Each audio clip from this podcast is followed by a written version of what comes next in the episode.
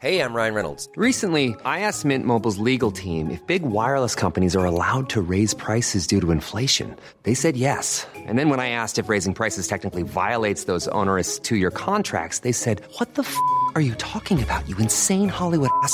So to recap, we're cutting the price of Mint Unlimited from $30 a month to just $15 a month. Give it a try at mintmobile.com slash switch. $45 upfront for three months plus taxes and fees. Promo for new customers for limited time. Unlimited more than 40 gigabytes per month. Slows. Full terms at mintmobile.com.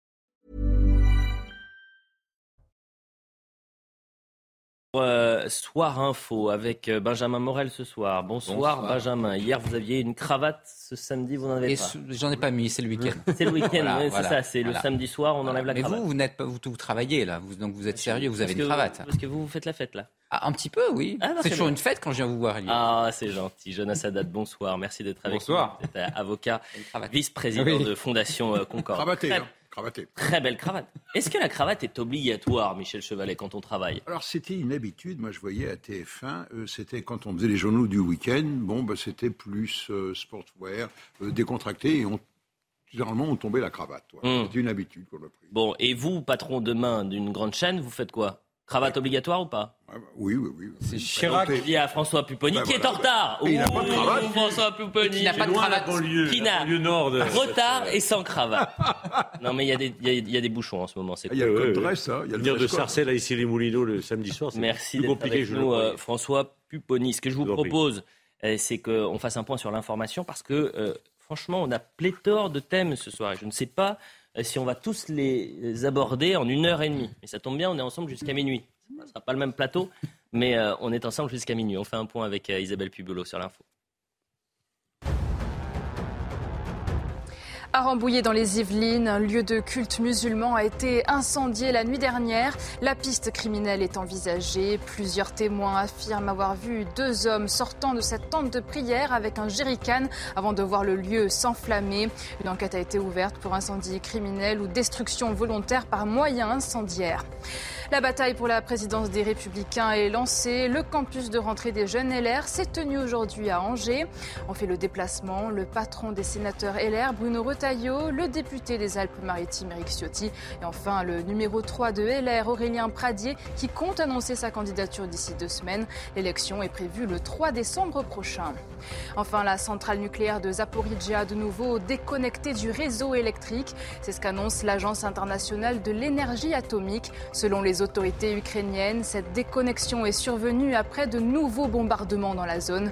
D'après les experts de l'AIEA, le site fonctionne toujours grâce à une ligne de secours. Cet incident s'était déjà produit le 25 août. Voilà pour le point sur l'information. Ce que je vous propose, puisque dans un instant, on va parler de cet objectif lune qui était une nouvelle fois manqué avec la mission euh, Artemis, euh, qui est reportée. Et vous allez tout nous expliquer, Michel Chevalet, dans un instant. Mais euh, on va commencer quand même avec euh, cette, euh, euh, ces nouveaux faits de violence euh, en marge d'une euh, compétition sportive et d'un match de foot. C'est-à-dire que le championnat de France est souvent mêlé, malheureusement, à des tensions entre supporters. Euh, On a vécu ça régulièrement euh, l'année dernière. Et cette sixième journée de Ligue 1 était maillée de violents affrontements à Auxerre entre supporters marseillais et auxerrois. Alors il se pourrait qu'également il y ait des euh, supporters parisiens qui se soient mêlés aux tensions. Tout cela est un peu flou. Une chose est certaine, et vous le voyez à l'image, un bar-restaurant a littéralement été saccagé. Les images font froid dans le dos.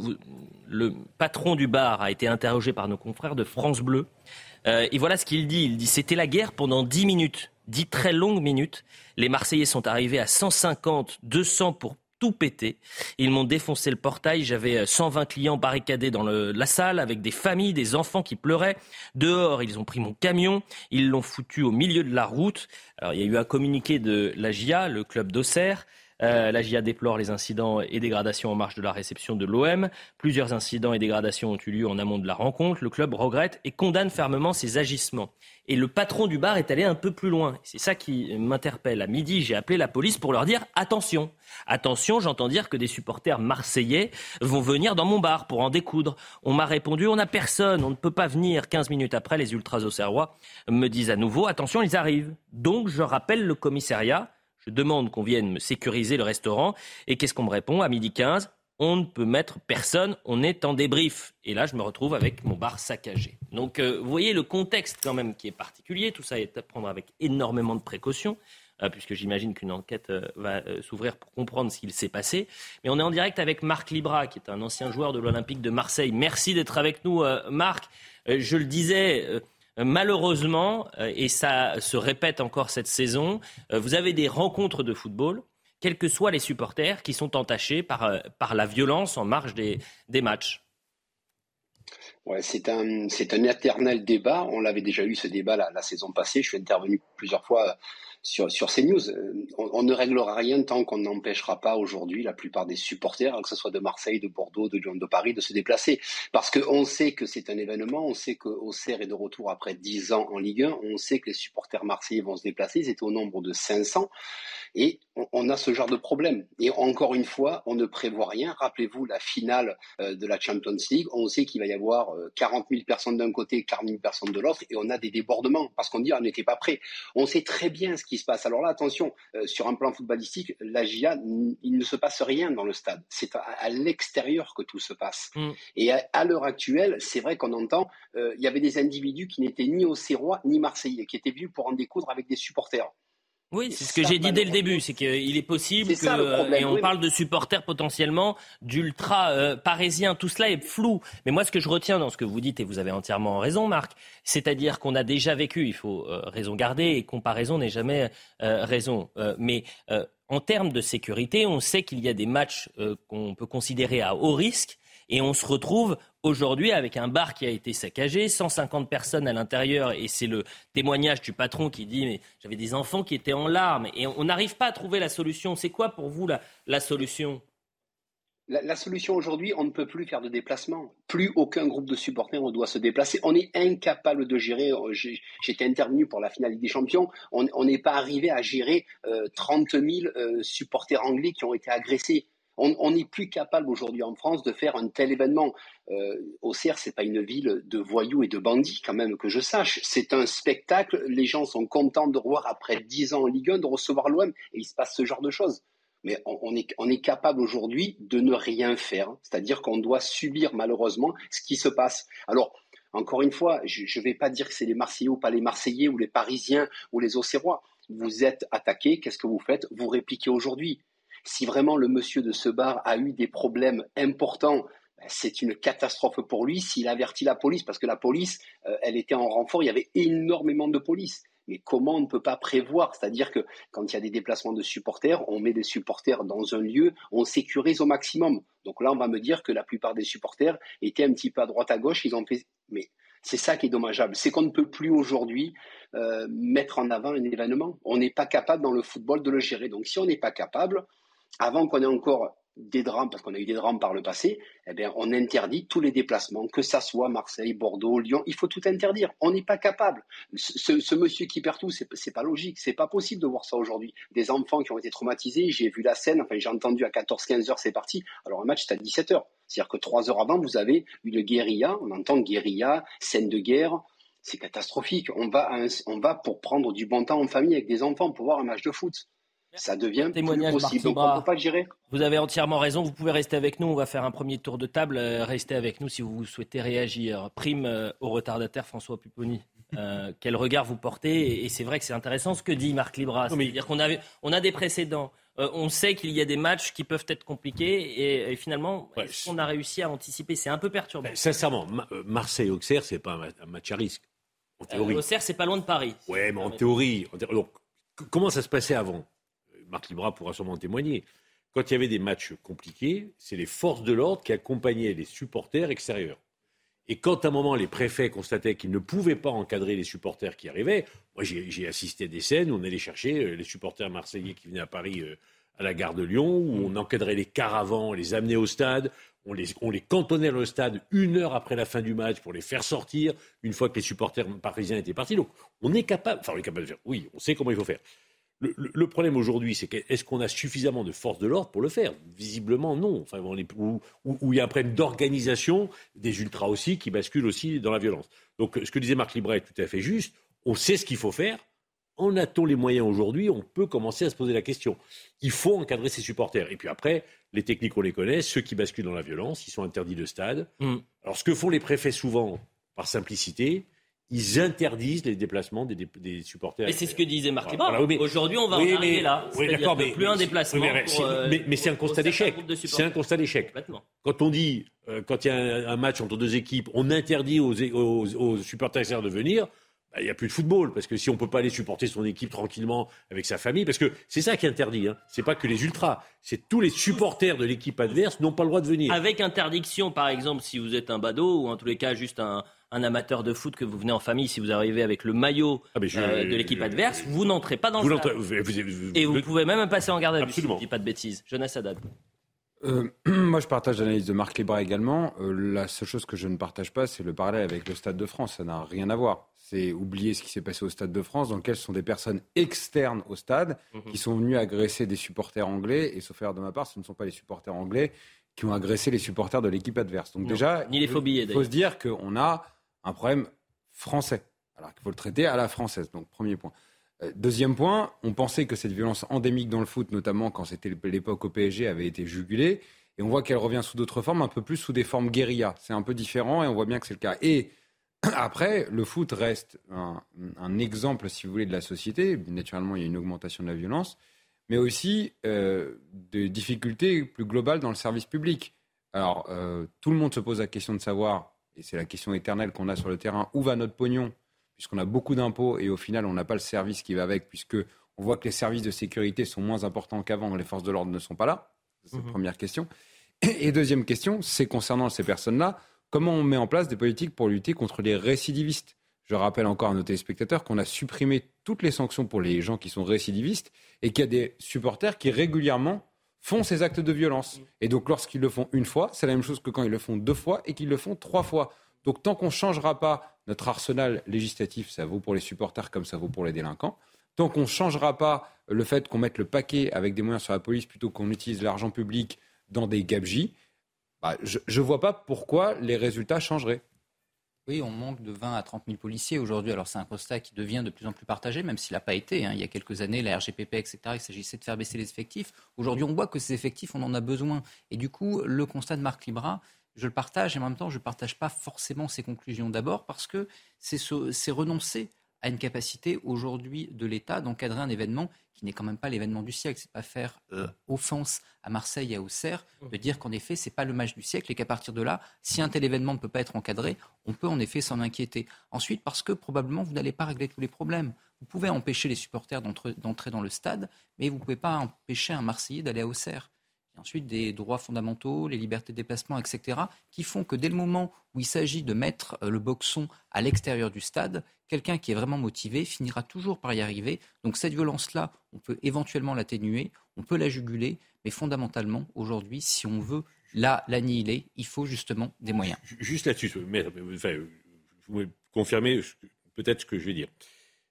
Quand les préfets prennent des arrêtés d'interdiction de déplacement, ça va loin. hein. C'est pas j'interdis au club de supporters de telle équipe de venir. Mm. Je suis d'origine corse. Et quand on interdit, par exemple, aux supporters de Bastia de Jacques de se déplacer, on interdit le port, même sur un t-shirt, même de la tête de mort. Où Vous arrivez avec votre voiture, avec la tête de mort, on vous dit, vous ne rentrez pas dans la ville. Enfin, en termes de liberté publique, il y a des gens qui habitent euh, dans cette ville qui sont corses et qui ont la tête de mort sur leur voiture. Et ben on leur dit, bah, vous n'avez pas le droit. Vous interdisez des manifestations qui vont être des manifestations de soutien à un Ah non, une non, équipe. non, non, c'est- le port- le port d'un signe, mais port- parce que le signe est considéré comme Ouais, une marque de soutien à l'équipe. mais- mais- Et donc, mais- ce faisant, vous pouvez essayer de juguler Ouais. un certain nombre de signes qui vont être des signes ostentatoires de soutien, mais le fait d'interdire à quelqu'un qui, a priori, n'a pas commis d'acte de Oui, bien sûr, c'est bien sûr, d'insulte, de discuter, de se déplacer. Non, mais les préfets ça, vont très très loin. Les préfets vont très très loin. Ils- ils- je pense que parfois, mais c'est un constat d'échec. Et- On n'est pas capable d'organiser, donc on interdit. Eh, C'est ça, c'est ce que dit le patron un peu plus loin à nos confrères de France Bleu. Oui, il y a sans doute un problème de supporters, mais moi j'ai appelé 1h30 avant la bagarre pour demander une sécurisation. Euh, ça fait 15 jours qu'on sait que le stade sera plein ce soir et on me répond qu'il n'y a personne à la Non, mais, police. non, mais le, le- enfin, si je peux permettre, je suis sûr Oui. que les policiers étaient au stade. Ben oui, Et oui, mais sécurisé. sécurise- Oui, mais vous sécurise sécurisez les- les abords. Et, oui, mais, oui, mais on est capable de sécuriser le stade. Oui. Et on met beaucoup de monde. Et vous savez que qui- parfois les bagarres, Et ça supporters le savent, dans comme les les stations de service, euh, euh, sur les bornes, euh, bo- bords d'autoroute, etc. Bon, premier thème, voilà ce qu'on pouvait dire. On remercie Marc Libra. euh, pour euh, votre témoignage et c'est vrai qu'on on sent toute l'impuissance, c'est-à-dire que maintenant, comme on n'arrive pas à sécuriser certains événements sportifs, il va peut-être falloir penser à, à employer les, les grands moyens. Merci beaucoup euh, Marc. On, va parler de l'objectif Lune et euh, cette fois-ci c'est une nouvelle fois manqué pour la deuxième fois consécutive et merci. Cher... Que se passe-t-il Michel Qu'est-ce qui se passe avec cette mission Artemis Alors, Pourquoi je déjà, dirais. déjà, pourquoi c'est une deuxième fois consécutive? Comment ça se fait? Il pourrait y en avoir une troisième. C'est déjà arrivé. Moi, j'ai déjà vu des navettes repousser cinq fois pour des problèmes euh, techniques. C'est très, c'est très complexe. Je veux dire le fond de ma pensée. Hmm. Ce n'est pas anormal que sur un vol, le premier vol, il y ait Des des pépins ou des, des- voilà, c'est ça, des bugs. Maintenant, on dit des bugs. C'est-à-dire, c'est la compatibilité entre le lanceur, le pas de tir. euh, tout est nouveau. Les hommes aussi ont perdu l'habitude de lancer. Ben, ça fait 11 ans que les Américains ne construisaient plus de fusées depuis les navettes. Hmm. Il faut tenir compte, c'est très important. Et la grande Boeing, qui était responsable du programme, à mon avis, ne semble pas à la hauteur. Elle a perdu la main. Simplement, moi, je, quand on regarde bien, on dit, voilà, on repart vers la Lune. Les Américains, après les navettes, n'avaient plus rien. La preuve, c'est qu'ils étaient obligés d'utiliser les Soyouz russes pour aller dans l'espace. Bien d'accord. Et ils tournaient le dos à la Lune, les Américains. Ça nous intéresse plus. On a 50 ans déjà été. C'est trop cher, on l'a tout appris. Voilà. Il y a des robots maintenant. Et puis, il y a eu la menace de la Chine qui dit Oh, et nous, vous allez voir, on va y aller et, et- et bientôt. Est arrivé Trump. Obama avait dit Non, non, non, on s'en fout de la Lune. Et Trump, trop cher. Et Trump a dit Oh là là, attends, America great again. On monte et, hop, et là, forcément, c'est emblématique, c'est- symbolique. Allez, on repart vers la Lune. Il y retourne. Seulement, voilà, qu'est-ce que l'on a fait? Eh ben, on a ravaudé, faites bien mes mots, hein, avec euh, mon ami Gilles Davidovitch, que je salue, on, on a bien réfléchi à ça. En fait, le programme qu'on voit là actuellement, Mhm. je vais employer un mot qui est très dur, mais c'est du bricolage. Bah, 80 et 93 milliards le bricolage. euh, Il va être à, à 90 milliards. Hein. 93, c'est le. Ah, bah, ah bah oui, alors ça, TV a compris, c'est ça Bah, J'en sais rien, mais 93, c'est quand même beaucoup. Ah bon, non vous avez 90, vous avez 93. Ah, l'émission Apollo avait coûté 28 milliards de dollars à l'époque, ce qui correspond à 280 milliards aujourd'hui. Vous vous rendez compte Donc vous avez peut-être, euh, c'est ce que vous êtes en train de dire, c'est-à-dire Voilà. qu'on fait une. C'était ils du bricolage. C'est-à-dire, ils ont refait une fusée classique qui ressemblait à, à- à la- à l'Apollo. Hein, c'est à peu près la, la même structure. Et comme ils n'avaient pas d'éléments, ben, qu'est-ce qu'ils ont fait? Regardez bien, le réservoir central orange, ben, c'est celui de la navette, le gros réservoir, mais euh, euh, à rallonger. Les boosters à poudre, c'est ceux de la navette, on a rajouté un élément supplémentaire. Bon. Voilà, c'est tout. Bon, ça veut dire qu'elle va pouvoir et partir le, et cette le deuxième étage, euh, le RL10, à hydrogène oxydé liquide, il est pris Ouais. sur étagère. Michel, Euh, est-ce qu'elle la va pouvoir capsule- partir La capsule Orion est nouvelle. Oui. nouvelle. C'est la tête. Là, il y a des, il y a des problèmes pour la mise au point. Mm. Et le, le moteur, la salle des machines qui est derrière, elle est européenne. Mais on n'a jamais essayé tout ça ensemble. Bon. Et donc, on a des bugs. Donc, à mon avis, c'est pas anormal. Seulement, quand on regarde, on se dit, ça, ça va pas. La- L'Amérique marche sur la tête, là. Ça Mm. va pas. C'est pas possible. C'est du bricolage, cette histoire. Et donc, quand on dit on va, on a reporté, là, il y a une fuite à nouveau d'hydrogène qui semblerait-il soit avec la station-service, c'est-à-dire le sol. Quand on met de l'hydrogène oxygène liquide, c'est pas petit. Hein. Oui. Euh, je vous donne, il y a, il y a, il y a 2000 mètres cubes d'hydrogène et il y a euh, euh, 7000, euh, 700 000 litres d'oxygène. Voilà. Et donc, il y a des fuites. Enfin, ça, ça paraît bizarre tout de même. Bon. Ça, ça a déjà été essayé. Les, les- les tests de remplissage se sont mal passés. Et donc, ils sont toujours dans, dans les mêmes problèmes. Moi, je donc, je vous voyez, ne connais rien, Michel, et je veux savoir si cette fusée, elle va. euh, Parce que c'est en trois temps. ils vont la ben Alors, qu'est-ce qu'ils font? On la relance? Alors, non. Et, et les deux fenêtres de tir, c'est dimanche, lundi. N'y comptez pas. Elles sont trop courtes. Ils vont la ramener en base arrière, c'est-à-dire dans le bâtiment, le VAB. Oui. Et là, pour procéder vraiment à, à des- à des interventions. État des lieux. Eh ben, ça, c'est long. Hmm. Eh ben, c'est pas avant le 15 octobre, le prochain lancement. Hmm. Voilà. 15 octobre Ah oui, moi- moi, vous verrez. Vous verrez. Avec Gilles, on s'est dit 15 octobre. Allez, on parie. On l'embrasse, euh, Gilles. Peut-être un mot avec vous, Benjamin Morel, sur cette, euh, cette, ce rêve qui, qui C'est dur, hein, mais il faut regarder les, les tous choses. les là. pays. On a La l'impression NASA voilà, tourne pas rond, là. Sûr, cette quête de la Lune. Ça faisait 50 ans qu'il n'y avait pas eu de mission euh, du côté de il y la a un NASA. vrai enjeu mission aujourd'hui, Apollo. hein. On a beaucoup parlé des, euh, d'Elon Musk, etc. Il faut voir qu'il y a un enjeu de privatisation de l'espace et que si les pouvoirs publics ont du mal justement à conquérir cet espace et à le réguler, il peut y avoir un vrai enjeu demain en termes de euh, régulation de cet espace. Et le deuxième élément, c'est qu'on sous-estime souvent les progrès technologiques qui ont été faits justement grâce à ces programmes spatiaux. Le fait qu'aujourd'hui on n'investisse plus, en tout cas qu'on n'investisse plus assez, eh bien, ça en dit beaucoup en fait de l'avenir également. C'est-à-dire que si une grande puissance comme les États-Unis n'investit plus dans ses programmes, elle n'investit plus dans sa recherche fondamentale Oui, et donc dans son absolument. avenir, et au bout du compte, en effet, ça montre une forme de dépendance. c'est le problème du nucléaire, de DEF aussi, pareil. Eh ben, le nucléaire, on y vient. Le nucléaire, justement, vous me faites la transition, Michel Chevalet. Et ce que je retiens de vos explications, c'est que cette fusée Artemis, 15 octobre, pas avant. Ah, à mon avis, Fenêtre de oui, c'est tir, pas avant prochaine à- fenêtre à de mon avis, pas avant la mi-octobre. Et il faut rappeler aux téléspectateurs que c'est une mission en trois temps. Là, il n'y avait pas d'astronaute à l'intérieur. Euh, là, c'était juste on On tourne autour de la autour Lune, de on la fait toutes des Lune. répétitions. répétition. Deuxième mission un peu plus loin, Non, avec oui, des euh, deuxième, non, non, euh, On se deuxième, pose. deuxième émission avec euh, quatre personnes à bord, coup-ci. Ah. Mais toujours, on survole la Lune, etc. Ouais. Et la troisième Et la troisième doit être la bonne, c'est-à-dire on se pose Hmm. à nouveau sur la Lune. 2025-2026. Ah, et Mais ils ne 2025. veulent pas prendre de risque. S'ils rataient, Le nucléaire. c'est Ah, bah, terrible. s'il rate, si elle est, bah, tiens, c'est. Ah, ça serait terrible. Si elle- Bah, la, prendra un sacré coup hein, dans son image. J'imagine qu'il n'y a pas de fusée, il n'y a pas de plan B. En Donc c'est... Non, ah bah non, il n'y a, que cette fusée-là. Pas de radeau, non. Non, mais on ne sait jamais. Sur étagère. Le nucléaire, c'est un sondage d'AXA pour le Figaro à la question diriez-vous que la France est, est, euh, vulnérable en matière d'énergie? Je ne sais pas si vous avez vu la, la réponse. C'est un plébiscite malheureusement pour euh, le vulnérable. 84% des Français considèrent que nous sommes vulnérables en matière d'énergie. 16 seulement répondent que la France n'est pas vulnérable. Et je veux qu'on s'arrête un instant sur notre parc nucléaire, puisque le nucléaire, il représente euh, peu ou prou 70% de notre approvisionnement Oui. en électricité, mais on a des difficultés puisque les centrales nucléaires qui nous apportent cette électricité ne tournent absolument pas à plein régime. On le voit euh, à l'écran. Vous avez euh, euh, des, euh, de la vétusté, euh, des euh, manques de bras, manques de moyens et aussi des choix politiques. Euh, on a voulu fermer Non. des centrales nucléaires. Donc on voit le sujet de Sibylle Delettre et on en parle juste après. Au total, c'est plus de la moitié du parc nucléaire français qui est à l'arrêt. 32 réacteurs ne sont pas en service sur les 56 présents sur le territoire. À cela plusieurs raisons. Tout d'abord, certains sont en maintenance. À Gravelines, par exemple, 5 réacteurs sur les 6 de la centrale sont stoppés. La plupart du temps, il s'agit de recharger le combustible. L'opération dure quelques semaines. Il peut aussi avoir des réparations à cause de l'ancienneté des centrales. Mais plus inquiétant, 12 réacteurs sont hors service à cause d'un problème de corrosion détecté sur un système de sécurité. Ce mécanisme permet de refroidir rapidement la centrale en cas d'accident. C'est le cas de trois des réacteurs de la centrale de Cattenom, à l'est du pays.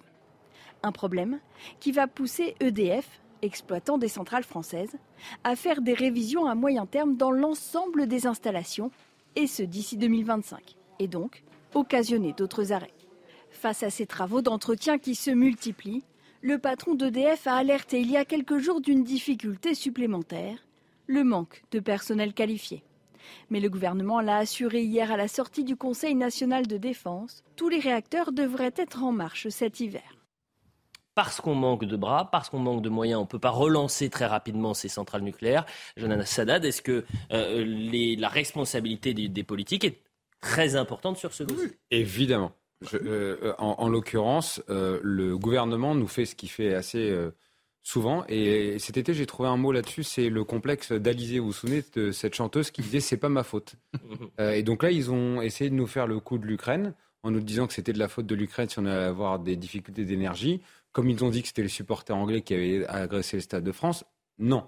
La réalité, c'est quoi? C'est qu'il y a deux ans, il y a une dame qui est aujourd'hui première ministre, qui était à l'époque ministre de ces questions-là, qui s'appelait Elisabeth Borne, et qui, dans des médias, se félicitait d'avoir eu le courage de fermer Fessenheim. De la même façon, l'ensemble du gouvernement à l'époque se félicitait d'avoir descendu le mix énergétique à 50% de nucléaire par rapport à l'intégralité, et il disait on est fier parce qu'on est dans le progrès. Résultat des courses, on s'est calé sur la politique allemande dans laquelle l'énergie est fabriquée à la fois d'éoliennes et de charbon. Et pardon, c'est dix fois plus émetteur de gaz à effet de serre. Donc en fait, on s'est aligné sur une politique qui est plus polluante, Mhm. sous pression de la branche verte euh, à l'époque du gouvernement, et on se retrouve dans cette situation. Donc il faut le dire aujourd'hui, ce n'est pas la faute, comme je dis souvent, c'est pas Vladimir Poutine qui a fermé Fessenheim, c'est pas de la faute de l'Ukraine, c'est même pas la faute de l'Allemagne, c'est la faute de nos gouvernements successifs, à savoir Hollande et Macron, qui non seulement ont déstructuré la filière nucléaire et on voit que les, les EPR ne sont pas en construction et d'autres sont fermés, mais qui en plus ont envoyé un message au marché. Quand vous dites à un secteur économique, écoutez, de toute façon, on va réduire votre part à l'intérieur de l'énergie. Quand vous dites à un secteur économique, on va vous remplacer par des éoliennes ou par des formes alternatives, bah, qu'est-ce qu'il fait assez logiquement le patron? Bah, Il dit euh, on va moins recruter, on va peut-être moins investir. Ça, c'était le patron de F. Le patron de l'autorité de la sûreté nucléaire, lui-même en 2017 déjà, alertait sur la nécessité que les investissements en matière d'énergie aillent davantage sur le nucléaire plutôt que sur les énergies intermittentes. Résultat des courses, on a mis le paquet sur les éoliennes, dans lesquelles des promoteurs, qui sont souvent d'ailleurs des promoteurs étrangers, se sont massivement enrichis. Quant à notre nucléaire français, qui était une des visions du général de Gaulle, c'était une des visions, une de nos forces, on l'a cassé. François Pupponi, euh, je ne vais pas vous demander de chanter, c'est pas ma faute, mais à Non, non. qui la faute? y, y il y a une double responsabilité. Il y a un choix industriel de, de- d'EDF, il y a quelques années, de faire Flamanville. De dire, c'est ça le nucléaire de l'avenir. Non, on a repris, on a repris. Attendez, pardon, sur l'histoire de Flamanville, EDF n'en voulait pas. Oui, non, bien. tout à fait. Non, Mais il dit- simplement, on a repris. Parce qu'il y a eu une lutte franco-française. Enfin, fait. attendez, Mais- l'État français a créé au sein de la France un groupe concurrent d'EDF. Enfin, c'est- attendez, Ouais. c'est- Non, mais- Areva, non, mais complètement. il ne savait pas. Areva ne savait pas construire Mais- centrale mais on- on avec fait- Siemens. Et on- donc EDF, on lui a dit, tu reprends le dossier. on, on fait un choix industriel, on se trompe. C'est-à-dire qu'on n'est pas capable de construire des nouvelles centrales nucléaires. Ça fait 20 ans que ça dure, ça coûte 5 fois plus cher, 10 fois plus cher. Enfin, c'est une catastrophe industrielle, économique. Et effectivement, les gouvernements successifs disent, j'étais à l'Assemblée, euh, on va être plus fort que tous les autres, on va faire un mix énergétique, on va arrêter les énergies fossiles, le nucléaire on va réduire, et puis vous verrez, il y aura des éoliennes, il y aura des- du, du photovoltaïque partout, et puis on va, Il y a on va- il faut qu'on. on va faire attention. Bon, sauf que ça marche pas. Enfin, c'est pas en claquant du doigt qu'on y arrive. voilà. Mm. Et aujourd'hui, effectivement, EDF a, a levé le pied, y compris pour des raisons économiques, parce qu'elle est en difficulté financière, EDF. Et les mesures qui sont prises sur le, le bouclier euh, énergétique les met encore plus en difficulté, puisqu'on leur dit vous vendez l'énergie moins chère parce que euh, faites, les Français ne veulent pas payer. Bon, donc on les met en difficulté, ils ne peuvent plus investir, et effectivement, ils n'ont plus recruté. Et donc, ils ont perdu de la technicité, ils ont perdu des compétences. Oui, oui. Et quand on dit on va réouvrir, Oui. moi, je, enfin, je- sincèrement, j'ai trouvé la C'est ce ministre. qu'il m'a dit Michel. J'ai trouvé la ministre Michel, très, dites-le. très optimiste. Enfin, je, je- jamais Hors, de la vie. hors antenne, il m'a dit, il m'a- c'est impossible, impossible. c'est la com. Il m'a dit c'est Mais c'est- impossible. oui, allez-y, dites, dites la vérité. Alors, Ils ne peuvent pas. Et après la publicité. Et, et- et l'agence de sécurité nucléaire, qui est extrêmement précautionneuse en France, Oui. et tant mieux, ne prend aucun risque. Elle contrôle régulièrement et elle fait fermer en disant Bon. là, on considère que. Mais on n'a plus la capacité de rouvrir. Le Michel, je suis obligé de Allez. la publicité, lancer la publicité. Mais ce que je vous propose, juste après la pub, vous allez nous dire si oui ou non ces centrales qui sont aujourd'hui fermées vont pouvoir être relancées février 2023. Non, février. Normalement, les 32 réacteurs Réponse, qui sont à l'arrêt. non. Bah non, mais le. Ah, vous allez dire pourquoi. Mais pourquoi Mais pourquoi Restez, parce que c'est ça qui est important, c'est le pourquoi. Restez, c'est pour mettre chers le téléspectateurs. suspense, voyons. Restez. À tout de suite. Bien sûr. Un peu plus de 21h30, la suite de euh, Soir Info, toujours avec Michel Chevalet, qui va nous dire pourquoi les 32 réacteurs qui sont actuellement à l'arrêt et qui devraient être remis en service février 2023 ne seront pas tous remis en service. Vous allez nous dire pourquoi dans un instant. Ok. Jonas Sadat est toujours là, euh, François Pupponi et Benjamin Morel. Un point sur l'info avec vous, Isabelle Puboulot, et ensuite on y vient. La mairie de Paris face aux motards en colère. Plus de 500 d'entre eux se sont rassemblés à l'hôtel de ville de la capitale. Tous dénoncent la mise en place du stationnement payant pour les deux roues à moteur thermique. Effective depuis jeudi, cette mesure vise à réduire la pollution de l'air et les nuisances sonores. Deux sociétés ont été diligentées par la ville de Paris pour traquer les contrevenants. Des milliers de Russes ont fait leurs adieux à Mikhail Gorbatchev. Les funérailles du dernier dirigeant de l'Union soviétique se sont tenues aujourd'hui à Moscou. Une cérémonie marquée par l'absence de Vladimir Poutine, grande figure politique du XXe siècle. Gorbatchev s'est éteint mardi à l'âge de 91 ans des suites d'une longue maladie. Enfin, en Formule 1, porté par les acclamations, le néerlandais l'a fait. Max Verstappen partira en pole position demain pour le Grand Prix des Pays-Bas. Devant le monégasque Charles Leclerc, la deuxième ligne revient à l'espagnol Carlos Sainz et au britannique Lewis Hamilton. Le rendez-vous sur la ligne de départ, c'est à 15h et c'est à suivre sur Canal+. Merci chère Isabelle, on vous retrouve à, 22h. On est en direct également avec Paul Melun, qui est fondateur de Souverain Demain, qui était euh, aux côtés, bonsoir euh, Paul, aux, côtés de Michel Onfray, euh, qui participe à ses premières universités d'été du, Front Populaire et qui a été très dur à l'égard de Emmanuel Macron. On va en parler dans un instant, mais permettez-moi juste d'aller voir tout de suite Michel Chevalet, puisque EDF e a tout de même confirmé que 32 réacteurs sont toujours à l'arrêt et qu'au 25 décembre prochain, 28 réacteurs devraient être remis en service. Les cinq autres le seront d'ici février 2023. Vous m'avez dit mission impossible. Pourquoi? Alors, si ces réacteurs sont à l'arrêt, confiance aux, techniciens et puis à l'autorité de sûreté qui surveille ça. C'est des raisons. Il y a trois raisons. La première, c'est les opérations programmées de maintenance. Hmm. On va tout de même pas dire bon, allez, hop, on remballe les outils, les mecs. Allez, hop, c'est terminé c'est fini le rechargement en combustible, vite, vite, vite, vite, on a besoin de courant, on va remettre en route. Pas sérieux. Deuxième jeu, c'est, il y a des opérations très lourdes qui sont le grand carénage, c'est-à-dire il y a des réacteurs dont on va prolonger la vie de 10 ans. Donc on procède à très grosses opérations, donc de changement, euh, sauf, on, démonte tout, sauf quasiment la cube. Hein. On refait tout, on le remet à neuf, pour qu'il reparte pour 10 ans. Ça, vous ne pouvez pas l'interrompre. C'est très lourd. Ce sont des chantiers énormes.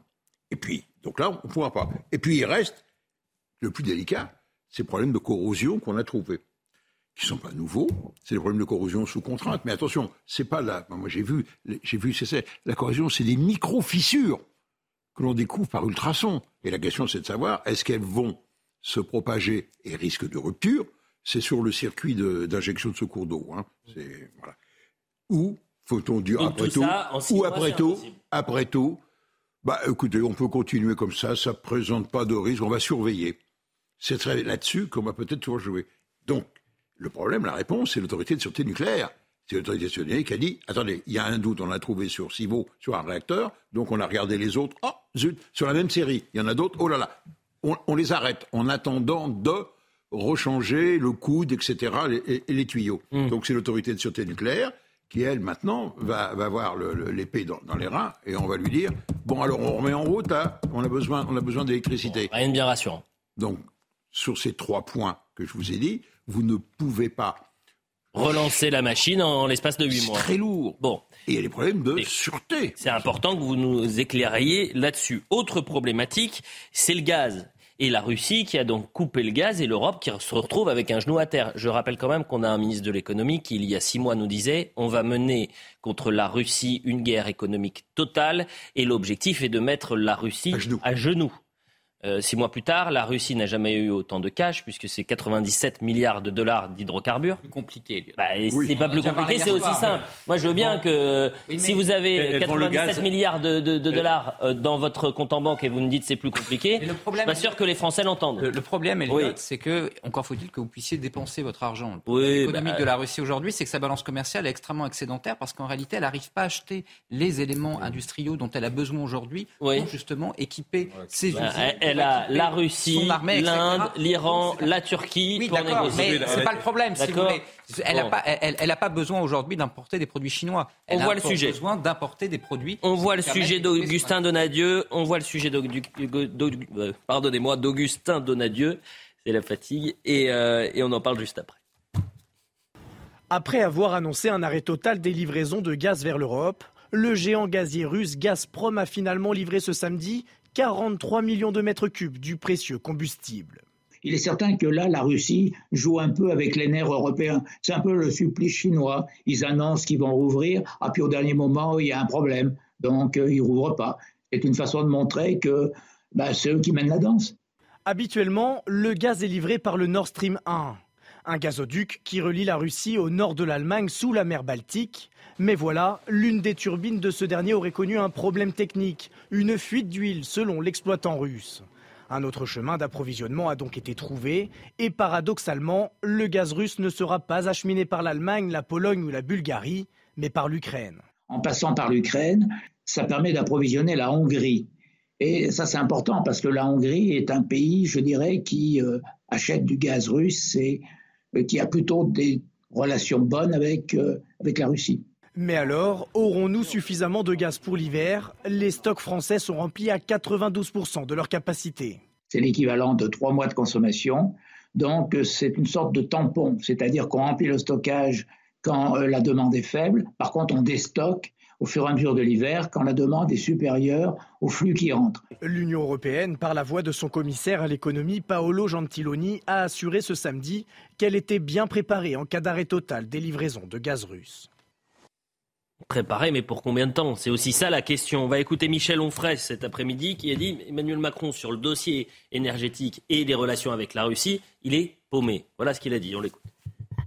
Je, je, trouve assez, assez singulier cette position, singulière la position de, de Macron qui pense qu'il faut continuer à parler avec Poutine, qui n'obtient rien, euh, qui nous dit qu'il faut armer euh, l'Ukraine, qui fait comme si rien n'existait, qui s'en va comme si la réalité n'existait pas, qui s'en va en Algérie, qui n'obtient rien du tout et qui nous dit oh là là, il va falloir quand même euh, en, en, finir avec euh, le, le, règne de l'abondance. On, voit bien qu'il est lui-même perdu et paumé, que les conséquences de cette guerre, il ne les avait pas prévues, et que de toute façon, tous ces Maastrichtiens depuis des années mènent une politique qui a conduit à cette impasse géopolitique et géostratégique dans laquelle on se trouve. Je rappelle que, Gorbatchev est décédé et que Gorbatchev avait proposé d'une certaine manière de réaliser l'Europe de l'Atlantique à l'Oural. Ça a été refusé par Mitterrand, par tous les Maastrichtiens, par tous les gens qui pilotaient l'Europe de Maastricht. Eh bien, cette Europe qui ne s'est pas faite, on a vu comment elle est en train de se défaire, sous prétexte qu'elle se referait. Moi, je pense qu'elle est en train de se, de se défaire et que nous avons mis le doigt dans un engrenage assez terrible. Paul Melun, merci d'être avec nous et merci d'avoir attendu un peu. On était euh, en retard. Euh, bon, d'abord sur cette euh, rentrée universitaire, ces universités d'été de, de, Michel Onfray, c'est quoi Un premier pas un peu plus dans l'univers, dans la sphère politique? Oui, en tout cas, Elliot, c'est vers cela qu'on qu se dirigera tôt ou tard. Si vous voulez, le, le, projet initial de Michel Onfray était de réunir les souverainistes de gauche, de droite, de nulle part et d'ailleurs. En cela, le pari est réussi, puisqu'aujourd'hui, après deux ans d'existence, eh bien, euh, la revue Front Populaire a énormément d'abonnés. Elle a une certaine résonance, si vous voulez, dans le paysage médiatique et intellectuel français. Il s'agit maintenant, euh, pour ces premières universités d'été, de mettre eh bien, en musique tout cela de permettre à un certain nombre de personnes à se rencontrer. Nous avons eu beaucoup de monde, des gens qui sont venus d'un peu partout en France. Et aujourd'hui, eh bien, nous, nous réfléchissons. Le thème de notre travail aujourd'hui, c'est oui. l'avenir de la France. Bon, Donc, et nous sur la question notamment des sujets qui vous animent aujourd'hui sur le gaz russe, par exemple. Eh ben, par exemple, sur le gaz russe et les relations qui se, euh, qui se nouent entre la Russie et la France, les discussions qui s'enchaînent sans qu'on trouve véritablement de solution. Michel Onfray a dit, on l'a entendu il y a quelques instants, Emmanuel Macron, il est paumé. Est-ce que vous partagez ce oui. constat? Mais je pense que c'est exactement le bon mot, Elliot. C'est-à-dire que euh, Emmanuel Macron, effectivement, est perdu. On le sent euh, errer d'une position à l'autre. Sur le nucléaire, par exemple, sa position a changé. On a eu un Emmanuel Macron qui nous a parlé de la réduction du parc nucléaire et qui s'est inscrit, comme ses prédécesseurs, dans le sous-investissement mmh. dans le nucléaire. Et on voit aujourd'hui les conséquences funestes que cela a. Et sur le sujet du gaz, eh bien c'est pareil. On l'a vu euh, tâtonner, tenter d'aller en Algérie, et on a vu que ce voyage n'a pas porté ses fruits. Et si vous voulez, euh, les discussions avec Vladimir Poutine ne portent pas non plus leurs fruits.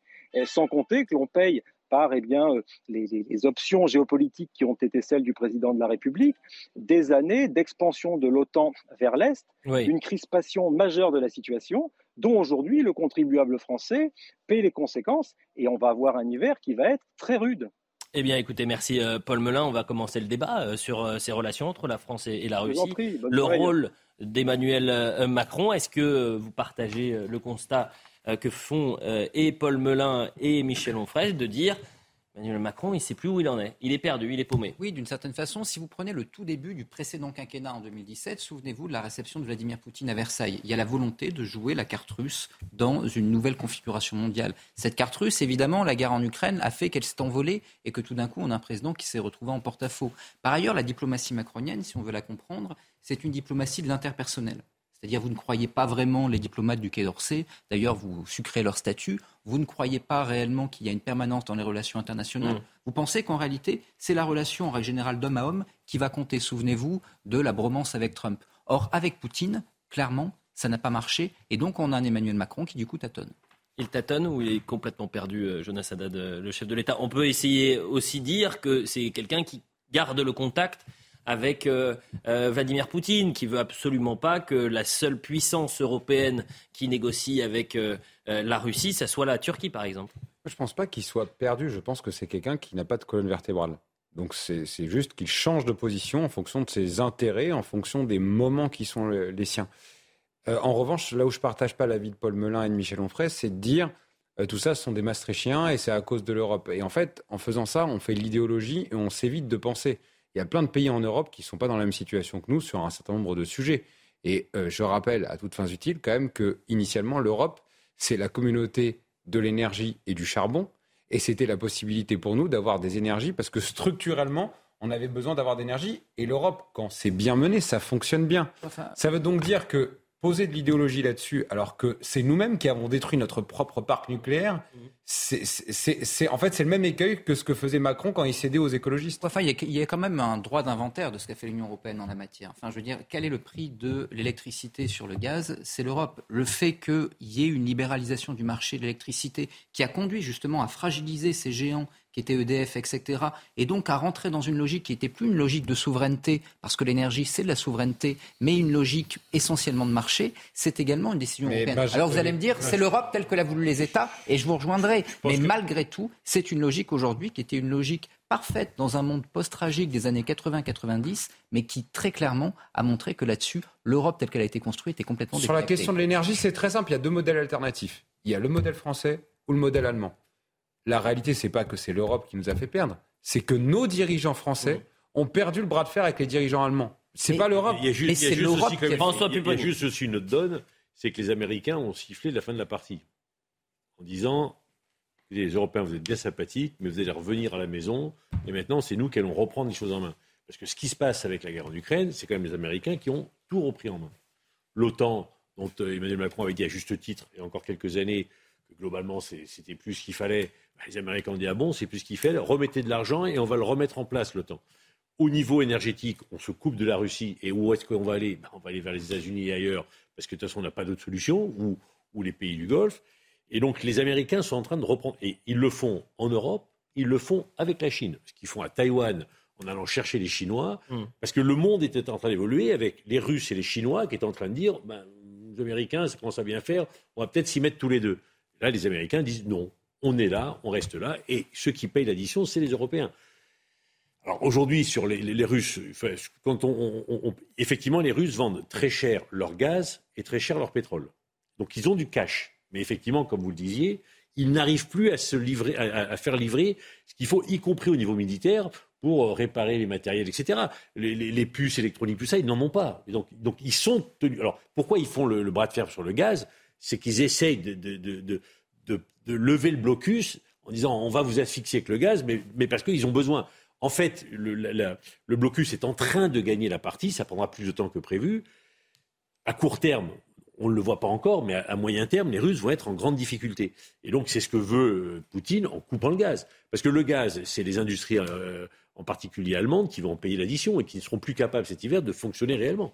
Si demain le gaz russe n'arrive plus, l'Allemagne, globalement, s'arrête de produire au niveau industriel. Et vous l'avez dit, euh, la note est pour l'instant très salée pour euh, l'exécutif puisqu'il y a ce qu'on appelle le bouclier tarifaire. C'est-à-dire qu'on a limité euh, l'inflation pour les particuliers. On a dit l'augmentation, elle ne doit pas dépasser 4%. Résultat, c'est 24 milliards d'euros depuis son déploiement à, à l'automne. Mais heureusement, parce que je suis certain que des millions de Français euh, aujourd'hui seraient incapables de, de régler. Jonas Bon, euh, Haddad, vous faites... euh, Bah oui, parce que ça, en fait, ce qui est dingue, juste que nos téléspectateurs comprennent bien, c'est-à-dire qu'on paye 24 milliards donc d'impôts qu'on ne, qu'on ne ponctionne pas sur les gens. Oui. Donc c'est de la dette donc on se crée, donc potentiellement, donc on se crée une dette de 24 milliards plutôt qu'avoir investi les milliards en question dans le fait d'avoir une énergie qui soit sûre, indépendante et souveraine. On, est chez les dingues, en fait. Non, mais je comprends totalement, mais qu'est-ce qu'on peut faire? C'est-à-dire que la situation d'urgence, euh, c'est au moins soutenir les, les, les, Français dans. Euh, Alors déjà, vous voyez, quand il, y a, quand il y a un conseil de défense, ce serait peut-être pour commencer un mea culpa. Oui, parce que la moindre des choses quand on a des politiques qui prennent des décisions, c'est qu'ils disent oui, on a merdé. Mm. Ça, c'est la première des choses. Et la deuxième des choses, c'est dire on refera plus ce genre de, bêtises. Et par exemple, pas comme ça a été fait il y a deux semaines dans le JDD, je vous invite à le dire, euh, Madame Agnès Pannier-Runacher qui, qui annonce l'accélération des procédures pour développer les éoliennes. Donc ça veut dire qu'on a fait des bêtises sur les éoliennes depuis des années. Et la réponse, non, sa réponse c'est non seulement on continue, on accélère mais attention là-dessus également, même si les éoliennes, on peut être d'accord. Si vous prenez par exemple le rapport qui avait été fait par RTE, vous savez, sur le développement de notre politique énergétique, je parle sous votre contrôle, le nucléaire ne se suffira pas.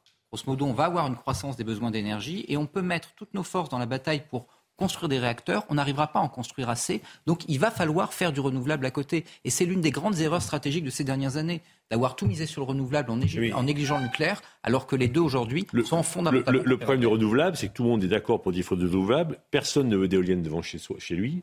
Personne ne veut de champs photovoltaïques devant chez lui. Un problème que pour les prisons, si ah ben, vous n'imposez pas au niveau local un certain Et donc aujourd'hui, aujourd'hui, les Verts qui disent il faut euh, du renouvelable, c'est les mêmes qui manifestent dans les communes où on veut implanter des champs d'éolien. En disant c'est scandaleux. Euh, Gabriel Attal ce matin sur le bouclier tarifaire, il a dit il sera maintenu très probablement pendant l'année 2023. C'est-à-dire qu'il devait s'arrêter au 1er janvier. Il sera finalement maintenu. On l'écoute. C'est 100 à 150 milliards. Bon, bah, écoutons-le. Vous les avez On va maintenir un système de bouclier en 2023. Je suis en train de préparer euh, le budget pour 2023. Euh, Mon état d'esprit, c'est quoi? C'est de dire qu'il ne faut laisser dérailler ni la facture des Français, ni nos finances publiques. Euh, et c'est pas incompatible. Dépenser sans compter, à la fin, c'est taxer pour rembourser, et ça, on veut l'éviter aux Français. Et donc, on est passé, je l'avais eu l'occasion de le dire, du quoi qu'il en coûte au combien ça coûte. On est obligé de faire des arbitrages et de prendre des décisions qui, quand elles sont coûteuses pour les finances publiques, doivent être euh, le plus efficace possible, euh, euh, ce qui ne veut pas dire qu'il ne peut pas y avoir une part d'effort. Voilà, je, je, suis honnête avec vous. En 2023, si on ne faisait rien, la facture d'électricité augmenterait en moyenne de 100%. Ça fait 120 euros, je crois, en moyenne pour la facture moyenne des Français par mois nous bloquerons là aussi à un certain niveau d'augmentation que je ne peux pas vous annoncer là. 120 euros par mois, c'est injouable. Euh. Ah, donc, donc, alors ce que dit le, ministre, c'est intéressant. Ils disent on va continuer à aider, donc c'est des centaines de milliards hein, qu'il va falloir sortir. Mais le quoi qu'il en coûte, c'est fini. Donc on ne fera pas de l'emprunt. On fera des économies ou des efforts. Les solutions, c'est soit des économies, soit de la fiscalité. Hein. Pour payer cet argent, si on ne fait pas d'emprunt, il faut soit on, on, diminue des dépenses ailleurs, soit on met de la fiscalité pour payer. Il n'y a pas en matière budgétaire, c'est assez simple. Hein. Ce qui a été dit tout à l'heure est extrêmement important. On est en train de faire du palliatif là parce qu'on n'a pas investi. Et le vrai danger en réalité, c'est que en surinvestissant aujourd'hui, pour grosso modo, ne montons pas, nous éviter une crise sociale, demain on se dise ah, mais de l'argent il n'y en a plus. Et donc on arrête d'investir dans les services publics, dans l'énergie, dans ce tout qui demain nous permettra de rebondir. Il faut voir que quand vous discutez aujourd'hui avec les économistes allemands, ils vous disent la dette c'est plus la priorité, y compris pour l'Allemagne, parce qu'en réalité les services publics allemands sont dans un état encore plus catastrophique que le nôtre. Ils fonctionnent avec des vieux Windows, pardon pour la publicité, pour beaucoup d'entre eux. Et donc il y a un vrai problème d'investissement dans ces services publics. Vous avez aujourd'hui une évolution des rapports d'une grande partie des pays européens à la question de la dette et à l'investissement dans les services publics, mais de facto aujourd'hui, en voulant faire du palliatif et pas de l'investissement. mais on prend un vrai risque. Creuser dans votre dette publique, on a une dette publique en France qui est à 112%, je crois, du, mais c'est compliqué, du PIB. C'est-à-dire qu'une grande partie de la bah, dette aujourd'hui est détenue par la Banque Centrale Européenne. Et donc à partir de là, il y a la possibilité soit de la laisser à la BCE, soit éventuellement de l'annuler. Il y a un débat d'économistes, mais grosso modo, en soi, c'est pas un problème urgent. Michel Chevalet, est-ce qu'on aura cet hiver de l'électricité et qu'il n'y aura pas de coupure? Oui ou non? Alors, je sais pas. Je dis simplement, le, celui qui tient les cordons, c'est, c'est le seigneur météo. C'est tout. Si on a un hiver doux, ça passera. Hein, on, aura, on pourra produire assez d'énergie électrique. Par contre, si on avait un hiver dur, bah, rien ne l'interdit. Hein. Le réchauffement climatique peut vous amener des extrêmes euh, pour le froid. Hein. Euh, là, ça passe pas.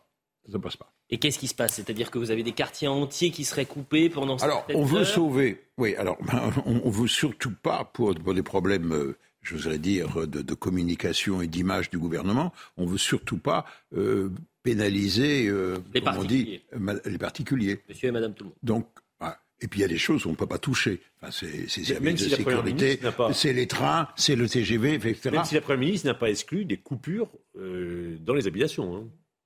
En, Ouais, en extrême. C'est la théorie Non, du pire, en quelque sorte. Ah ouais, ouais, ouais, c'est le pire hein, en image. Et donc, euh, on l'a- dit, euh, c'est ce qu'a dit le, le Premier ministre, on va demander aux industriels de, de, de faire un effort.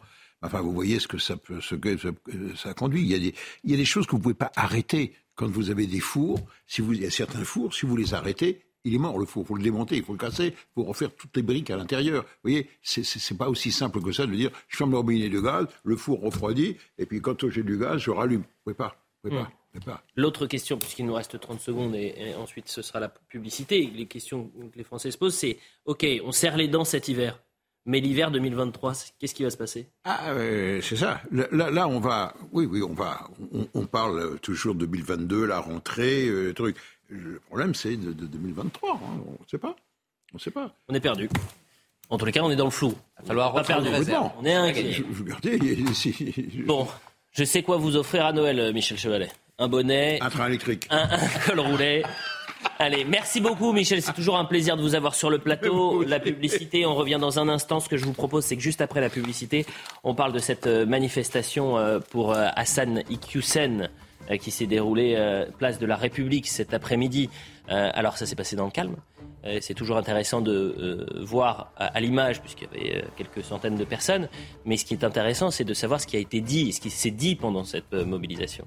Et de voir le, décalage entre ces personnes euh, qui euh, manifestent soi-disant au nom de la liberté et qui attaquent l'État français. Euh, et euh, on sera avec Paul Sugy qui était sur le terrain et qui va nous raconter un peu ce qu'il a pu entendre pendant cette manifestation. Ça- franchement, vous allez tomber de votre chaise. La publicité.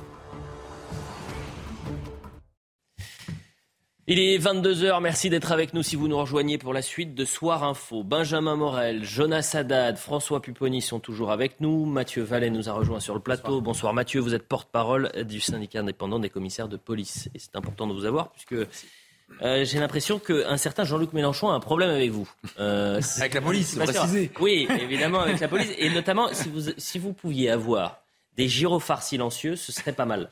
Parce qu'il passe des nuits euh, assez compliquées euh, à Paris. Donc faites quelque chose, trouvez un moyen.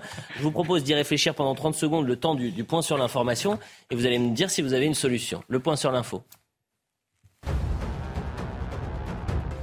Le bouclier tarifaire qui consiste à plafonner la hausse des prix de l'énergie sera maintenu en 2023. C'est ce qu'a annoncé le ministre délégué chargé des comptes publics. Gabriel Attal souhaite protéger le pouvoir d'achat des Français. Selon lui, sans cette mesure, les tarifs du gaz et de l'électricité seraient au moins 100% plus élevés l'année prochaine, soit une augmentation de 120 euros en moyenne par mois.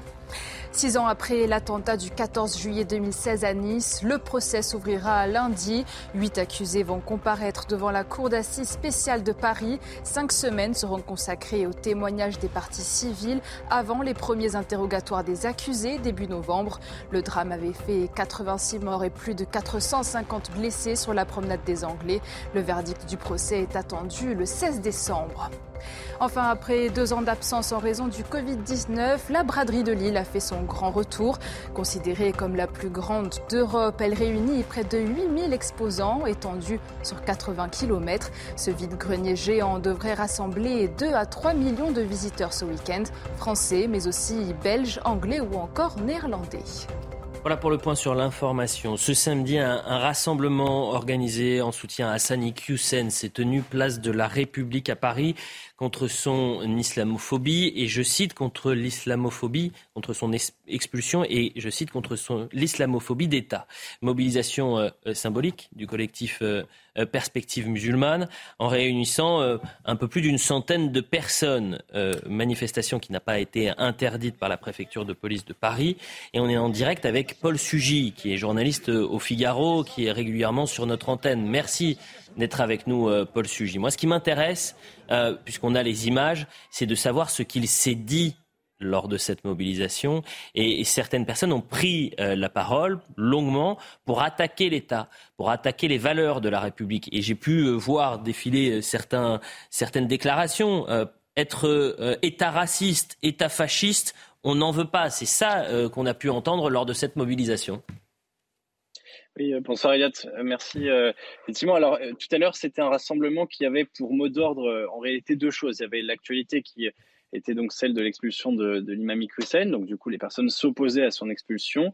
Mais en réalité, c'était une marche qui visait euh, plus généralement à dénoncer la politique de, de, la France à l'égard des musulmans. Et j'ai pu euh, notamment me rendre compte que les collectifs, c'était un peu, on, en parlera peut-être un petit peu, les, collectifs, c'était un peu une nébuleuse, c'est pas forcément les plus connus. Et pour certains d'entre eux, en réalité, sont un peu des coquilles vides. Mais en réalité, tous les organisateurs qui étaient derrière, euh, c'était notamment beaucoup, beaucoup organisé au moment de la lutte contre la loi du séparatisme, enfin dite loi séparatisme, confortant les principes républicains, mmh qui était euh, fait voter par le Parlement euh, l'an passé. Et donc, c'était un peu, si vous voulez, la, matrice de cette mobilisation qui, de nouveau, là, cette fois-ci, dénonce un racisme d'État, une islamophobie d'État. Le propos qui revient très souvent sur les, sur les pancartes, mais aussi et surtout dans, dans le discours des gens, c'est bah, IQSEN, euh, s'ils y arrivent, alors ce sera moi le prochain. C'est-à-dire un peu euh, personnes qui étaient présentes, en tout cas pour les personnes musulmanes, il n'y avait pas que des musulmans, il y avait aussi beaucoup de personnes qui composent un peu la galaxie de ce qu'on appelle l'islamo-gauchisme, des associations euh, politisées qui viennent soutenir les, les, musulmans. Mais pour les personnes qui étaient ici, qui étaient musulmanes,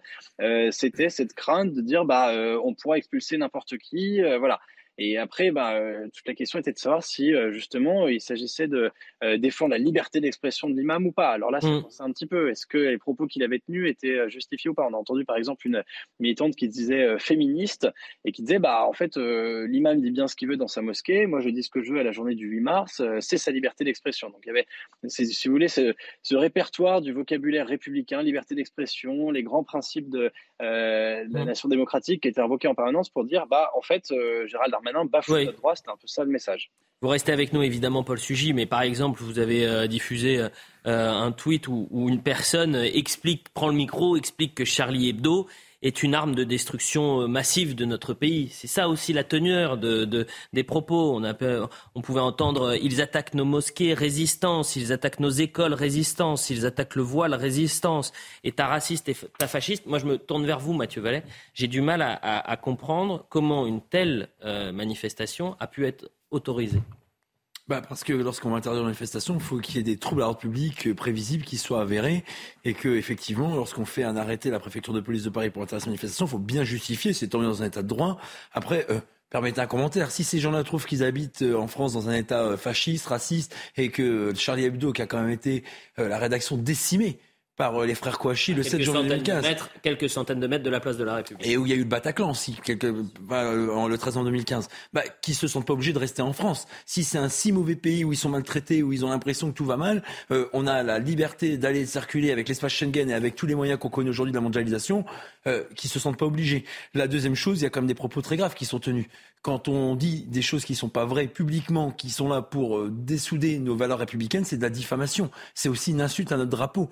Donc moi, je l'ai dit dès euh, jeudi sur votre antenne, je trouve que ce rassemblement est anti-républicain parce qu'il porte des propos qui, font, qui sont une insulte pour tous celles et ceux qui sont morts du terrorisme islamique en France. Voilà, c'est ça la réalité. Vous voyez bien que à quelques mètres le Bataclan, à quelques mètres le siège de Charlie Hebdo, on a lundi le procès de l'attentat de Nice qui s'ouvre également. Donc on voit bien que dans un pays qui depuis 2000 2012, les attentats de Mohamed Merah a eu de nombreuses victimes qui sont été assassinées sous le terrorisme. Et puis je vous rappelle aussi qu'il y a un policier, Franck Brinsley qui est mort pour, avoir protégé une rédaction. Euh, ce policier de la service de la protection qui est en fait protégé, notamment Charme, qui était visé par des menaces de mort et toute la rédaction depuis qu'il y avait ces caricatures qui sont d'une certaine manière cette liberté d'expression qui est si chère en France et qui font partie de l'ADN de notre pays et des valeurs républicaines. Ce qui est intéressant, ou pas d'ailleurs, c'est euh, quand les personnes dans cette manifestation parlent d'État raciste et d'État fasciste. Il faudrait qu'on m'explique qu'est-ce qu'il y a de raciste dans l'expulsion de quelqu'un qui ne partage pas les valeurs et qui appelle à la haine. En quoi c'est basé sur de la race Il n'y a pas une, aucune considération raciste de l'origine de ce monsieur. Il aurait pu être de n'importe quelle autre origine, ça aurait été la même sanction. Le fascisme, c'est aussi quand il n'y a pas d'état de droit.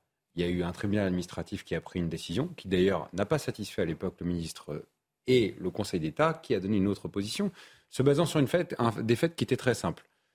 Cet imam euh, revendiquait deux choses. Un, il revendiquait la supériorité de l'homme sur la femme. Et deux, il revendiquait des prêches ouvertement antisémites. Et trois, il considérait effectivement, comme les autres, que Charlie Hebdo, c'était aussi une provocation. Donc à partir de ce moment-là, nous, c'est nos valeurs en France. Et effectivement, c'est ce qu'on a envie d'appliquer dans notre sphère publique. Mais on est tout à fait légitime à les faire appliquer. Ce monsieur est étranger. Il est marocain. Imaginez demain qu'il y ait une manifestation de gens français, d'accord, qui viennent au Maroc et qui disent Je comprends pas. Il y a un, curé qui est extrémiste, vous n'avez pas le droit de l'expulser, c'est sa liberté d'expression. Il a le droit de dire qu'il n'aime pas les musulmans. Eh bien, c'est tout aussi simple. On est en France, on a des règles, nous ne sommes ni racistes, ni fascistes, je viens de le démontrer. Et donc ces personnes-là ont juste à respecter les règles. Et je vous rejoins parfaitement par rapport à ça. Liberté de déplacement, s'ils ne sont pas contents, ils peuvent y aller. En revanche, ils ont le droit de contester. Et j'en terminerai par là, la faible mobilisation. Ça montre bien aussi une chose. C'est que malgré la présence de ceux que j'appelle les collabos, parce que pour moi c'est des collabos, les gens d'extrême gauche qui vont là-bas pour dire que la France est un pays raciste et fasciste, ils sont dans, le même, dans la même position que des collabos, parce que, parce que ces personnes-là soutiennent des gens qui ont tué des nôtres. Donc pour moi ce sont des collabos. D'accord? Eh bien ces personnes-là, c'est pire pour moi que les personnes qui sont dans l'organisation de ces manifestations. Parce que ce sont des gens qui utilisent ces leviers qui sont très dangereux, qui sont des apprentis sorciers, simplement pour des petites calculs politiques, hmm. parce qu'ils euh, ont, ils ont envie de gratter quelques voix. Et je trouve ça vraiment gravissime.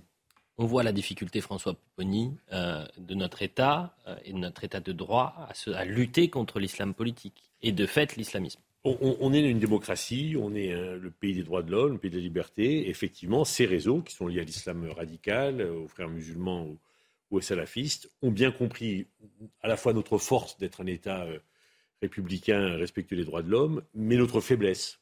Parce que justement, ils utilisent ce que nous sommes pour euh, mettre à mal nos valeurs. Et leur stratégie à eux, c'est une stratégie mondiale, hein, c'est pas propre à la France, mais la France, euh, là on est concerné directement, c'est d'essayer de gagner du terrain, et ils le font quotidiennement, je peux en témoigner, sur la communauté musulmane. Faire passer dans la tête des, musulmans et des plus jeunes d'entre eux. La France est islamophobe, la France est négrophobe, la police est raciste, la police tue. Mm. Et tous les jours, ils répètent, ils répètent, ils répètent. Ce qui est catastrophique, et Maître Haddad le disait à juste titre, c'est que des, responsables politiques le disent. Euh, euh, quand, par exemple, la, NUP dépose à l'Assemblée nationale, le premier texte qu'il dépose, c'est pour dire que la race juive, on parle de race juive et de race palestinienne pas que les juifs, une race. Dans un texte à l'Assemblée nationale pour voter une résolution, ils, ils, emboîtent le pas et ils crédibilisent le discours. Et moi, je peux témoigner que parmi les plus jeunes dans ces quartiers, ça marche. Parce qu'ils ne sont peut-être pas très nombreux à la manifestation, mais les réseaux sociaux, mmh. mais la circule, mmh. et on y va. Et effectivement, bah, le sentiment que la France est raciste, islamophobe, négrophobe, c'est véhiculé tous les jours et ça commence à faire un mal terrible dans la tête d'un On est toujours avec Paul Sugy, qui est journaliste au, Figaro et, consultant chez nous. Euh, Paul, vous étiez présent à cette mobilisation. Euh, tout à l'heure, vous m'avez dit il y avait euh, quelques associations présentes, mais pas forcément très concrètes, qu'on ne connaissait pas auparavant. Est-ce qu'il y avait des responsables politiques de renom à cette mobilisation? Non, alors il n'y avait pas de responsable politique. Alors il faut dire aussi que Jean-Luc Mélenchon et la France Insoumise étaient en meeting à peu près au même moment. Euh, donc euh, ils avaient pour une fois une bonne excuse. En fait, le seul parti politique qui était représenté, c'était le NPA. Il y avait des, sympathisants NPA avec un, drapeau. Euh, et, d'ailleurs, ce qui est assez amusant, j'entends et je partage hein, beaucoup de choses qui ont été dites sur la, confusion des genres qu'il peut y avoir, notamment avec une certaine extrême gauche et, et les lobbies communautaristes musulmans ou islamistes. Mais étonnamment, en fait, les, manifestants euh, se sentaient pas assez soutenus. Alors, ils ont notamment étrié euh, Julien Bayou, qui avait, je crois, euh, dit qu'il ne trouvait rien à redire à l'expulsion de l'imam Iqiyoussen. Et, et, ils essayaient de faire monter la sauce en disant, mais on aimerait plus de, plus de, réactions et de soutien de la part des députés insoumis et des députés de la NUP. Donc, vous voyez, hmm. ils trouvent que c'est pas encore assez.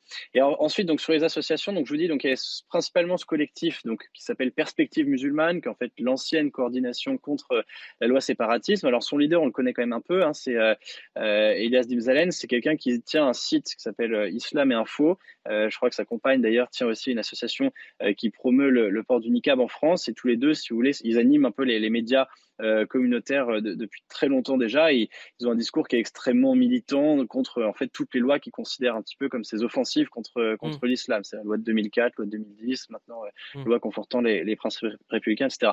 Alors ce qui est drôle, c'est qu'ils ont été rejoints maintenant par un peu effectivement une nébuleuse. Alors vous avez une obscure union de, de juifs pro-sionistes qui d'ailleurs avec le, le, média Ligne de Crète représente un peu le, le, la part, si vous voulez, mm. extrême gauche. je dis pro-sioniste, anti-sioniste bien sûr et pro-palestinienne. Voilà, euh, donc toute l'extrême gauche pro-palestinienne qui se retrouve dans, ces, dans ces cortèges. Vous avez les fameux indigènes de la République, euh, bien sûr, tous les décoloniaux de tout poil. Il y a un certain nombre de représentants qui ont aussi pris la parole.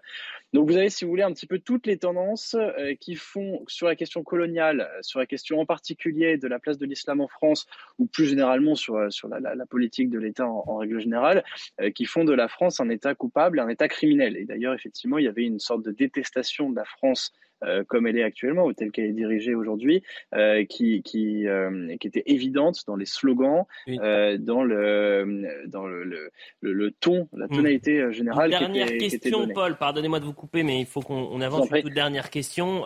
pendant la couverture de cette mobilisation, vous n'avez pas été malmené ou mis en difficulté les, les, intervenants ont pu répondre à vos questions. ça s'est passé dans des conditions qui étaient sereines? Alors j'ai eu beaucoup plus de chance qu'une de mes consoeurs d'Europe 1 qui, euh, malheureusement pour elle, étant dans la presse radio, est obligée d'avoir la bonnette de son micro qui est identifiée. Moi, euh, j'avais pas de t-shirt estampillé Figaro, donc les gens ne savaient pas très bien qui j'étais.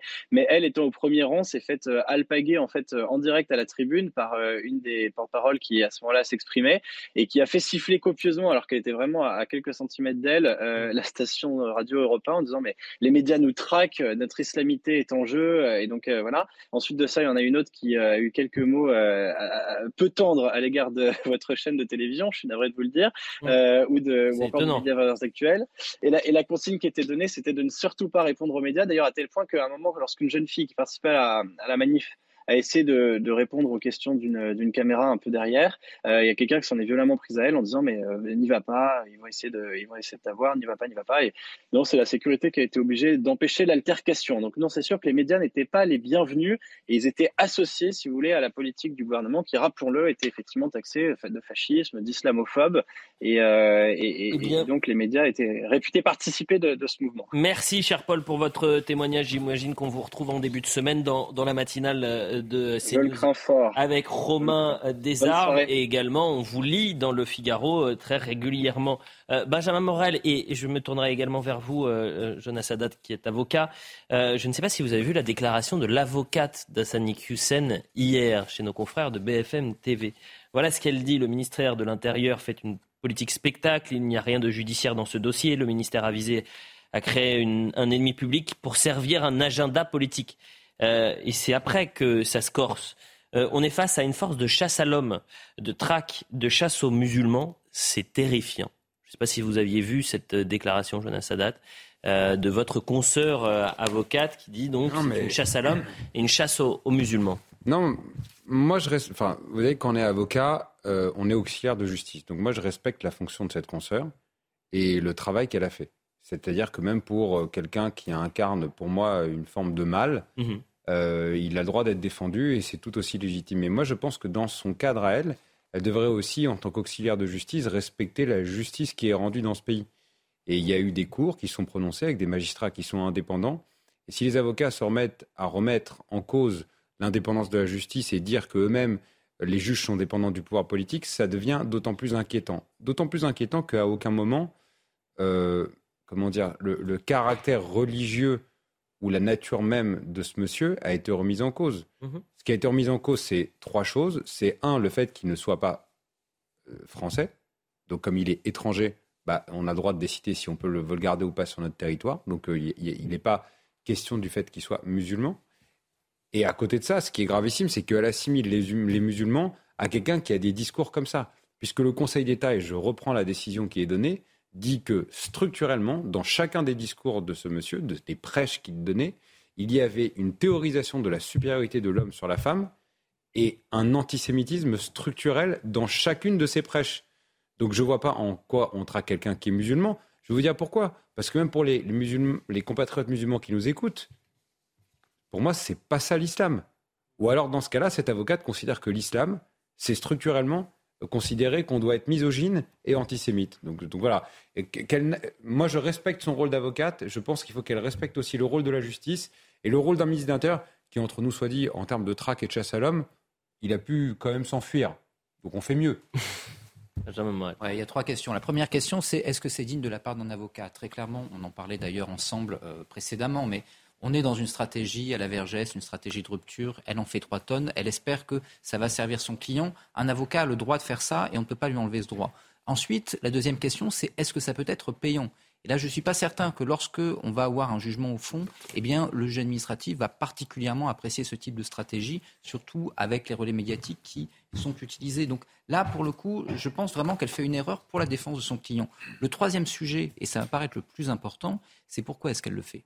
Et elle le fait parce qu'elle pense que ça va avoir un écho. Parce que je suis encore plus pessimiste que vous. Tout à l'heure, vous disiez, ça, une, euh, ça, imprègne dans une partie de la jeunesse des quartiers euh, issus d'immigration, etc. Mais ça imprègne en réalité bien au-delà.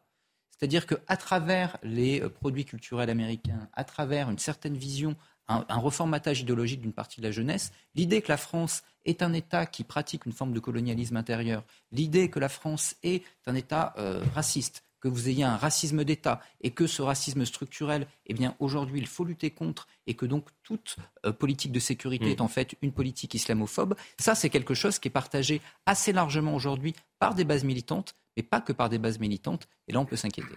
Moi, ce que je vous propose, c'est qu'on fasse un peu de politique et qu'on avance un, tout petit peu, qu'on parle de la droite euh, pour ces dix dernières minutes avant la, seconde partie de, Soir Info. Euh, je pense que vous avez vu cette dernière étude Fondapol qui nous explique que la France vire encore un peu plus à, droite. Euh, six électeurs sur dix lors du premier tour de la présidentielle ont voté ou ont la sensation d'être de droite. Et on va écouter Dominique Régnier, c'était cette semaine, directeur de Fondapol, directeur général, qui nous explique le pourquoi du comment. On l'écoute la France, en fait, assez, ça peut étonner les téléspectateurs, à la présidentielle, la France, on le voit, elle, a toujours été à droite électoralement. Là, nous l'estimons à 58%. Simplement, il y a une espèce de déformation de la représentation médiatique et politique de ce qu'est la France. Euh, et effectivement, une des, causes de, cet euh, ancrage à droite de la France, euh, dans une droite qui elle-même, par contre, se durcit, une des causes, c'est la crise du régalien. L'autorité, la souveraineté nationale, au sens où je l'ai dit, où le peuple veut la sécurité et l'État la lui assure, ceci doit être restauré. c'est ça qui est demandé par les électeurs. C'est une forme d'ailleurs de supplice, parce que cette demande réitérée incessamment par des électeurs dans les urnes, de manière conventionnelle, de manière pacifique, de manière tout à fait civile, je dirais, du point de vue de la démocratie, pas dans la rue en cassant tout, eh bien, n'est pas entendu, n'est même pas écouté. Et dans cette euh, France qui vire à droite, il y a les républicains qui sont un peu perdus. Ils cherchent à trouver euh, une ligne claire, un leader, euh, pour euh, euh, créer peut-être un nouveau mouvement, même un nouveau parti. C'est du moins ce que propose Bruno Retailleau, qui est l'un des candidats à la présidentielle, à la présidence, pardonnez-moi, des, Républicains. On va l'écouter et ensuite on aura le point de, de notre consoeur journaliste politique qui était présente sur le terrain. J'ai une conviction et j'ai une ambition. Ma conviction, c'est qu'après trois échecs, à trois élections présidentielles, il n'y a pas de fatalité. La condition, bien sûr, c'est de tout changer pas seulement de changer les visages, pas seulement de changer le nom d'un parti, de tout bousculer, de tout changer, refonder un nouveau parti euh, pour reconstruire une vraie droite, une droite qui soit euh, courageuse, pas une droite honteuse. Je parlais tout à l'heure euh, d'une France qui s'abîme, d'une France fragilisée, des fondements de notre civilisation qui sont aussi profondément menacés. Moi, je veux une droite qui ne recule plus parce qu'on a accumulé trop de renoncements. Et puis, je veux aussi une droite qui soit rassemblée. Je ne veux pas d'une droite rétrécie. Cette droite, donc, refonte du parti euh, pour Bruno Retailleau, vous y croyez, Jonas Haddad?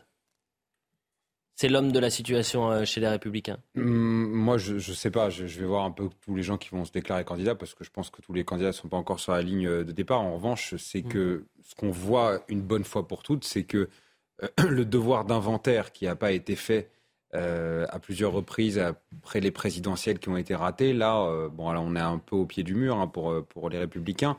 Il commence réellement à être fait. Et on est en train de se poser réellement la question. À côté de ça, ce que dit Dominique Grenier est intéressant, mais après, il faut définir ce qu'est la droite. Est-ce que c'est une droite qui va être sur uniquement sur le régalien, mais qui va être aussi sur la liberté économique. Et dans la dynamique dans laquelle on se trouvait, en gros, euh, Emmanuel Macron aspirait la partie économique de la droite et euh, une partie du FN et d'Éric Zemmour avait aspiré la droite sur le régalien. Mmh. Mais maintenant que Emmanuel Macron, par dynamique, étant donné qu'il ne pourra plus se représenter, va laisser cette partie-là de la droite économique et que le, FN sur un certain, euh, le RN sur un certain nombre de sujets est en train d'aller lui plus sur une ligne économique de gauche, est-ce que la droite réussira à reprendre les deux bouts? Reprendre les deux bouts de la chaîne, c'est très simple c'est toujours une question de leader. Moi, je pense vraiment que la politique, c'est quelque chose d'incarné, quelque chose de charnel. Qu'est-ce qui fait que euh, chez Emmanuel Macron, il y a des gens qui sont aussi différents que d'anciens socialistes, que d'anciennes personnes de droite C'est parce qu'il y a un leader qui les fait gagner. Voilà. Donc en fait, la droite, elle peut revenir. Il y a un segment électoral, mais il faut aussi qu'il y ait des leaders qui soient charismatiques et forts. Oui, quand on dit la droite est majoritaire, le problème c'est qu'on ajoute un peu des choux et des carottes. Euh, et en réalité, quand vous regardez, je suis d'accord avec Dominique Régnier quand il dit, grosso modo, on a une opinion qui, grosso modo, cherche beaucoup plus aujourd'hui une posture plus dure sur le régalien et donc se tourne vers la droite. Mais dire que parce que euh, on a cette recherche, on a une France qui est plus de droite, c'est pas si évident aujourd'hui quand vous prenez les enquêtes. Vous avez une France qui est en grande partie désaffiliée politiquement. Vous allez voir l'électeur de Marine Le Pen, il n'est pas certain qu'ils se sentent particulièrement de droite et que demain ils puissent voter pour LR. En réalité, quand vous prenez les sujets régaliens, immigration, etc., dans les enquêtes, vous avez une France qui en effet se retrouve plutôt dans des valeurs de droite. Mais je vous renvoie par exemple à un sondage de mai 2020 pour l'humanité qui montrait que vous aviez 70% des Français qui étaient pour interdire les délocalisations, taxer les dividendes, etc. Sur les sujets économiques, eh bien là, vous avez une France qui est plutôt, entre guillemets, sur des thématiques de gauche, et vous avez des Français qui réagissent à une offre politique, beaucoup plus qu'à des identités politiques qui ne sont pas mortes, mais qui aujourd'hui sont minoritaires. François Pupponi, et cette droite, cette France à droite, et c'est LR Emmanuel Macron à avait, avait compris que la droite et la gauche étaient en train, enfin que les partis de droite et de gauche, parce que les idéologies restent, étaient en train de s'écrouler. Il a accéléré le mouvement, et il a atomisé euh, les partis euh, historiques. Ces partis continueront, enfin il y aura toujours des gens de droite et de gauche dans notre pays. Après, effectivement, comme vous le disiez, euh, le- il faut un corpus idéologique, il faut le, le rebâtir, le, le réexpliquer, et puis après, il faut quelqu'un qui incarne ce corpus idéologique. Il faut quelqu'un qui soit capable de rencontrer le peuple. Voilà. Parce que c'est ça aussi une élection présidentielle, c'est quelqu'un qui rencontre le peuple avec ses idées. Et aujourd'hui, on voit bien que pour, le par- pour l'ex-parti socialiste ou le parti socialiste et, et pour euh, les républicains, il manque et le corpus idéologique et l'incarnation. Alors, il y a- il- tout le monde essaye de faire son congrès pour se trouver. Moi, j'ai constaté quand même à la- à l'Assemblée qu'il y a une jeune génération de députés euh, républicains qui sont plutôt de bon niveau et Mhm. qui peuvent demain prendre le pouvoir dans le parti et, et- avancer. Ce qui n'est pas tout à fait le cas au Parti socialiste. Par contre, j'ai constaté aussi que chez au Rassemblement national, il y a aussi une jeune génération de très haut niveau euh, qui est capable de faire. Donc, euh, ça va jouer aussi là-dessus. hein. Écoutez, j'ai une bonne et une mauvaise nouvelle. La bonne nouvelle, c'est que euh, vous allez pouvoir profiter de votre samedi puisque les- la première partie de Soir Info est terminée. La mauvaise, vous n'allez pas pouvoir parler de Jean-Luc Mélenchon, qui s'en est une nouvelle fois pris aux, aux forces de l'ordre. Mais la bonne nouvelle pour vous, Mathieu Vallée, c'est que vous allez pouvoir lui répondre à Jean-Luc Mélenchon. Donc on part, en- euh, on va faire une petite page de publicité. la publicité. On revient dans un instant avec un nouveau plateau. Merci à, à vous François, Benjamin, Jonas. On, on se retrouve très rapidement et on parle juste après la pub de Jean-Luc Mélenchon qui persiste et signe concernant le droit au, au silence et ces sirènes qui l'empêchent euh, de dormir la nuit. Euh, bientôt 22h30 sur CNews. On continue Soir Info Week-end avec euh, Judith Vintraube qui est présente ce soir. Bon- bonsoir Judith. Bonsoir, Elliot. Reporter Le Figaro Magazine. Juste à côté de vous, il n'y a personne, mais il va arriver. C'est les joies des difficultés. Même à 22h30, on peut avoir un peu de retard puisque ce sera Jean-Loup Bonamy qui va nous rejoindre. Et puis Mathieu Vallet, vous êtes toujours présent. On fait le point sur l'information avec vous. Euh, et ensuite, on revient dans un instant, Isabelle. Le point sur l'info. La bataille pour la présidence des Républicains est lancée. Le campus de rentrée des jeunes LR s'est tenu aujourd'hui à Angers. On fait le déplacement. Le patron des sénateurs LR, Bruno Retailleau, le député des Alpes-Maritimes, Éric Ciotti, et enfin le numéro 3 de LR, Aurélien Pradier, qui compte annoncer sa candidature d'ici deux semaines. L'élection est prévue le 3 décembre prochain. La centrale nucléaire de Zaporizhia a de nouveau déconnectée du réseau électrique. C'est ce qu'annonce l'Agence internationale de l'énergie atomique. Cette déconnexion est survenue après de nouveaux bombardements dans la zone. D'après les experts de l'AIEA, le site fonctionne toujours grâce à une ligne de secours. Cet incident s'était déjà produit le 25 août pour la première fois de l'histoire de la centrale. Enfin, le voyage vers la Lune attendra. Le décollage d'Artemis est de nouveau reporté. Cette deuxième tentative a été annulée en raison d'un problème de fuite de carburant. Après analyse de la NASA, une nouvelle tentative pourrait avoir lieu lundi ou mardi. Pour rappel, cette mission est un vol test avec pour objectif de renvoyer l'homme sur la Lune et d'ici quelques années atteindre Mars. Et nous étions avec Michel Chevalet en tout début d'émission. Il nous a dit euh, euh, lundi ou mardi pour euh, le décollage. hein. C'est le 15 octobre. Il pronostiquait le 15 octobre pour cette mission. Euh, Artemis. On va parler de Jean-Luc Mélenchon hein, un petit peu. Après deux ans d'absence, la braderie de Lille fait donc son grand retour. L'occasion pour les politiques de reprendre un peu du service. C'est le cas de Jean-Luc Mélenchon qui a été assez discret euh, cet été, notamment après euh, la tentative d'assassinat de Salman Rushdie. Euh, Jean-Luc Mélenchon qui est très apprécié à, Lille, il faut le dire. Il avait obtenu au premier tour de la présidentielle 40,5% euh, des euh, suffrages. Alors Jean-Luc Mélenchon, il en a remis une couche sur le droit au silence et les euh, sirènes de policiers à Paris qui l'empêchent de passer une nuit sereine. On l'écoute. J'habite en Grand Boulevard. Et alors là, c'est la fête. Continuelle. Pimpon, pimpon, pimpon, nuit et jour. Tout le temps, sans arrêt. De 8h du matin à minuit. Alors, euh, j'ai dit, ben, et le droit au silence, ça existe. Si je vous parle de ça, ça n'est pas parce que je ne suis pas content, moi seulement, du vacarme qui m'entoure. C'est parce qu'il vous reste à découvrir quelque chose. Le silence le silence qui est dans notre environnement si chèrement disputé. Le silence est un produit désormais réservé à peu de monde. Le silence est une nécessité de l'existence. Savez-vous que 25 millions de Français sont exposés à des super nuisances sonores? Faut rappeler ce qu'il avait dit en début de semaine. Joie, retour dans Paris où jour et nuit jusqu'à minuit, toutes les 10 minutes sur les grandes artères, hurlent les sirènes des voitures de police. Le droit au silence, ce serait un refus d'obtempérer. Ce serait un refus d'obtempérer, cher Mathieu Vallet?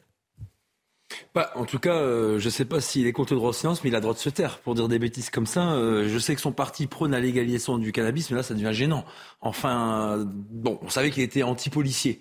D'ailleurs, on remarque que les résultats qu'il fait, c'est souvent des villes dans lesquelles les policiers sont plus en difficulté et font face à des voyous de manière assez importante, puisque lui, par contre, il est en train de décomplexer et euh, ses propos sont dangereux. Il décomplexe en fait la haine euh, sur les policiers.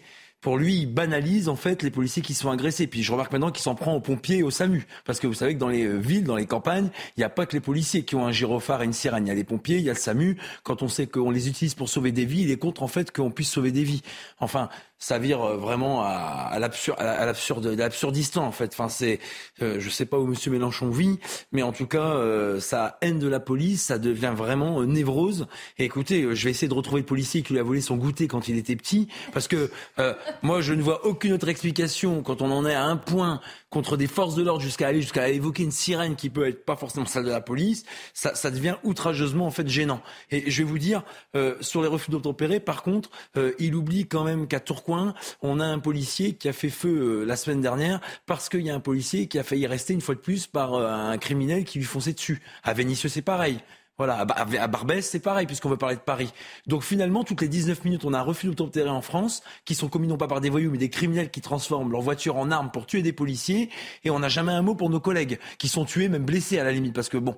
Donc, écoutez, il est cohérent, il a toujours des mots pour les voyous, jamais pour la police, les petites gens ne l'intéressent pas, les victimes non plus, tout ce qui l'intéresse, c'est les pimpons. Écoutez, ben pour Noël, on lui offrira un petit véhicule majorette avec le pimpon, comme ça, à défaut de l'entendre dehors, il aura peut-être chez lui, et puis bon, je termine gentiment. Il sait ce que c'est que le droit au silence, puisqu'il a été condamné par la justice française à Bobigny pour s'en être près des policiers et des magistrats. Donc vous voyez, il sait de quoi il parle aussi sur ce sujet-là. Donc pour ça, on peut pas lui enlever. Judith Vintraube, sur cette euh, nouvelle formule, il persiste, il signe, et puis il est quand même très bon, c'est-à-dire qu'il va sur un élément qui est très important, ce sont les nuisances sonores à Paris, mais euh, il- Oui, ça c'est pour essayer d'éviter le, le ridicule. Non, Mathieu Vallu a raison. Évidemment, il y, a, il y a une constance euh, il faut saluer hein, chez Jean-Luc Mélenchon, c'est anti-flic, anti-flic, anti-flic. Alors, euh, pas de sirène, j'imagine qu'il préférerait que des gens qui n'y sont pour rien se fassent écraser euh, parce que euh, des voitures de police ou des ambulances ou des voitures de pompiers auraient besoin de griller des feux pour des, pour des raisons vitales. Euh, je ne sais pas, vous, imaginez ça, des, des, des, voitures en train de foncer sur les gens parce que simplement elles n'ont pas pu prévenir hmm. les passants qui n'y sont pour rien qu'elles étaient en urgence. C'est effectivement un peu compliqué, c'est pour ça. ça. ça. me paraît très très malin. Non, c'est vraiment, il tourne en boucle avec un petit côté, euh, pas Madame Michu, Monsieur Michu. Euh, oh là là, je peux plus dormir euh, avec ces sirènes. il, Jean-Luc Mélenchon. On avance un petit peu. Elisabeth Borne qui accuse une partie de la France insoumise, d'ailleurs, dont Jean-Luc Mélenchon, de vouloir semer le chaos dans le pays et de sortir de, de cet arc républicain. Jean-Luc Mélenchon, je le répète, qui est très apprécié à Lille et qui est arrivé vraiment comme une star à la braderie euh, lilloise, euh, lui a répondu en lui disant euh, Madame Borne, Madame la Première ministre, le chaos, c'est vous, c'est pas nous.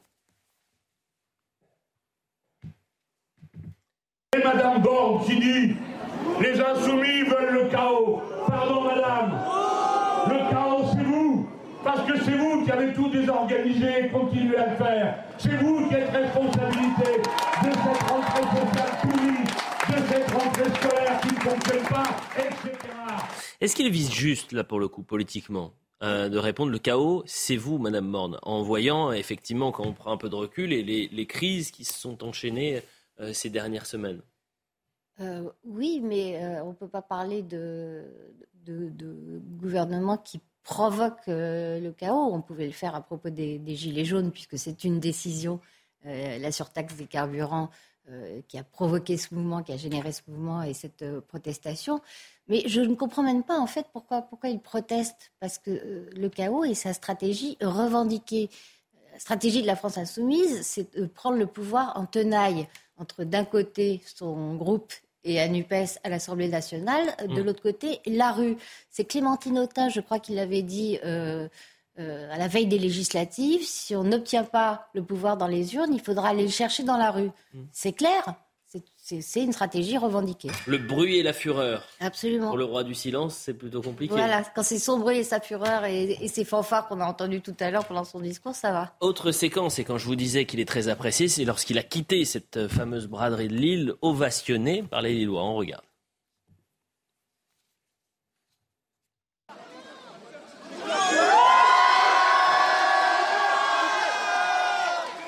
Merci à tous. Merci.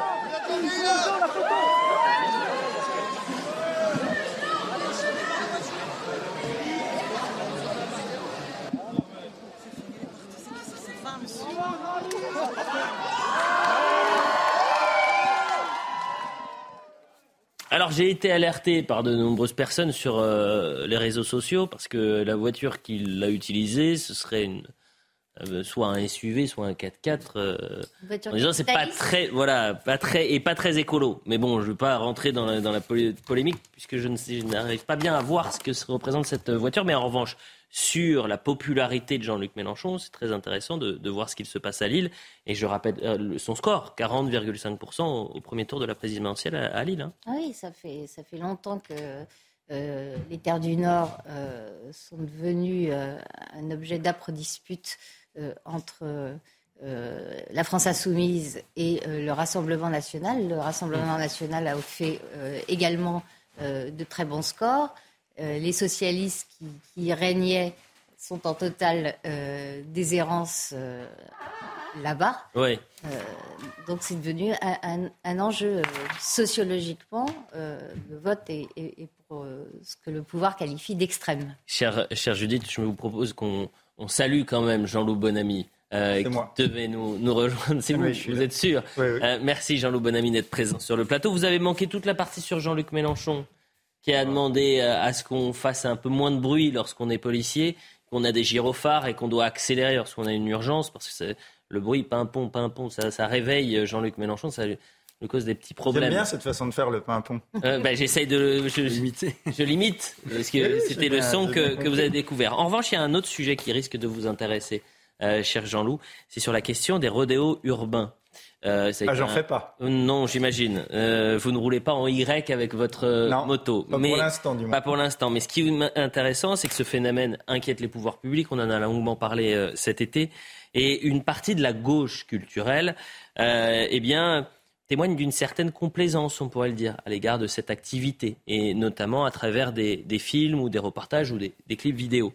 C'est le cas notamment de Lola Kivron, dont le film Rodéo sort cette semaine en salle. Et Libération, vous le voyez, euh, vient de consacrer un, portrait, euh, ce qui n'a pas du tout échappé à Mathieu Boccoté, qui en a parlé dans sa séquence. Ce qui est intéressant, c'est ce qui a été inscrit. Est-ce qu'on peut le revoir, s'il vous plaît? Euh, Ce qui est inscrit en, sous-titre. Revoyons la petite image, merci.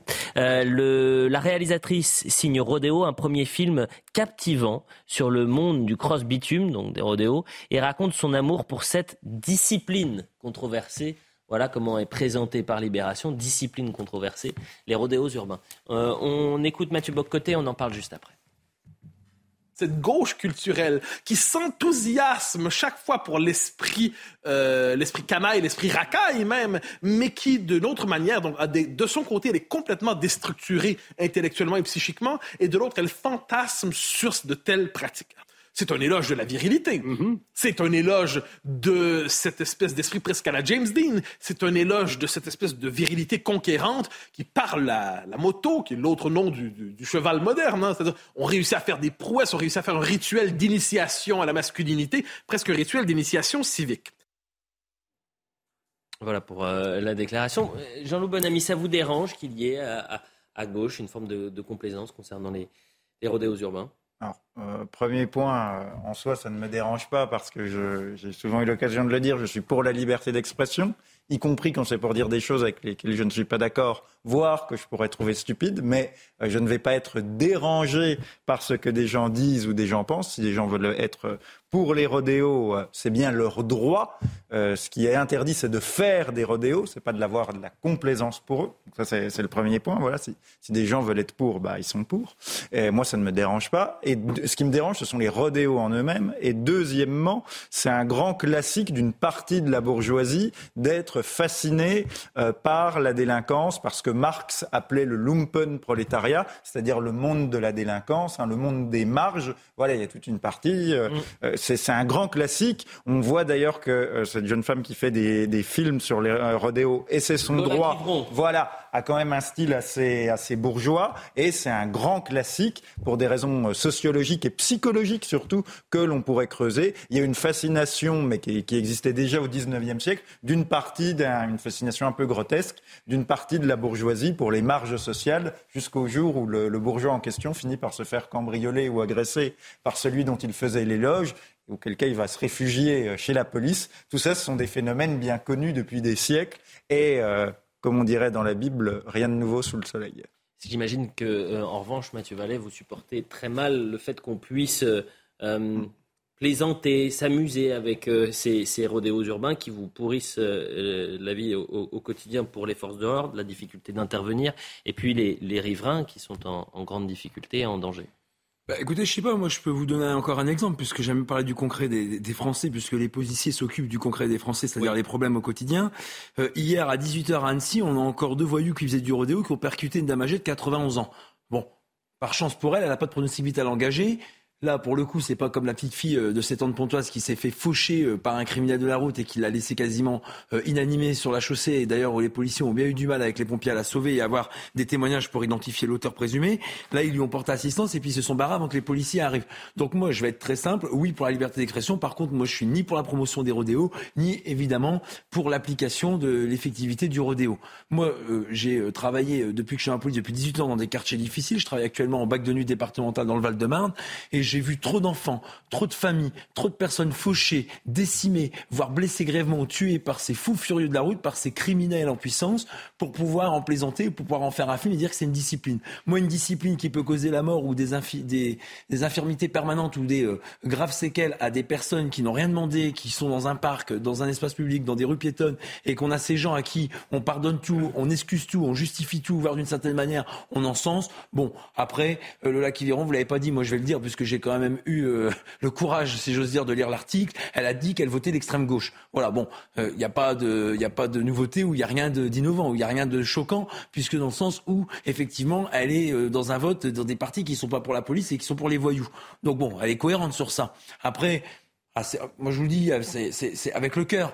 Euh, j'ai été euh, désolé de voir qu'à Cannes, au Festival de Cannes, j'ai plus l'impression que c'est un festival de bobos que des gens du peuple, on prime ce film alors qu'on n'a pas primé celui de la BAC Nord. Vous voyez, BAC Nord, ça intéressait pas ces gens de la Croisette, où on voit des policiers du quotidien s'acharner à faire respecter des lois de la République avec peu de moyens, peu de soutien, et surtout avec les difficultés qu'on voit tout au long du film. J'imagine que vous l'avez vu, Elliot Deval, le film BAC Nord. C'est un film attenant. Pourquoi? Parce qu'il montre la réalité du quotidien, non pas uniquement des policiers, mais de ces gens des quartiers qu'on n'entend jamais. Ce qu'on entend, c'est effectivement le bruit et la fureur de ceux qui, en fait, ne représentent pas grand monde et qui pensent, en fait, représenter une majorité de Français pour écouter. Moi, je vous dis, je sais que les 72% de Français aiment leur police et ils nous aiment pourquoi? Parce que, justement, on empêche ces faux furieux de faire des victimes, en tout cas, le moins possible. Judith. Il se trouve que j'ai vu le film euh, au cours d'un festival euh, cet été. Euh, il est assez bien fait. c'est assez bizarre parce qu'en fait, les rodéos ont lieu sur un bout d'autoroute qui n'est pas situé. Euh, donc, euh, ça pourrait arriver n'importe où. voilà, il, ne renverse. Mais c'est surtout qu'il n'y a, pas de, il a pas de tierce personne. Ah, ok, pardon. Il ne renverse personne. C'est un bout d'autoroute vide. Il ne croise pas de voiture. On ne sait pas où c'est. C'est volontairement euh, pas situé. Et on comprend mieux quand on voit que la réalisatrice, dans une interview qu'elle a faite, je crois que c'était au JDD, a expliqué qu'en fait, ce qui pose le problème, ce qui pose problème avec les rodéos, c'est quand les flics essayent de l'arrêter. Euh, sinon, le rodéo euh, ne présente aucun danger. Et effectivement, tout le film est une agiographie euh, de ces gens qui sont dans une espèce de sous-culture mmh. revendiquée. leur seule interaction avec le reste de la société, c'est quand même ils volent les motos je voudrais qu'on parle de Noisy-le-Sec à présent, commune de Seine-Saint-Denis. Euh, Noisy-le-Sec, c'est une commune de 45 000 habitants. Euh, et euh, à Noisy-le-Sec, les riverains vivent un enfer dans une des cités de la ville qui s'appelle la cité de la Renardière.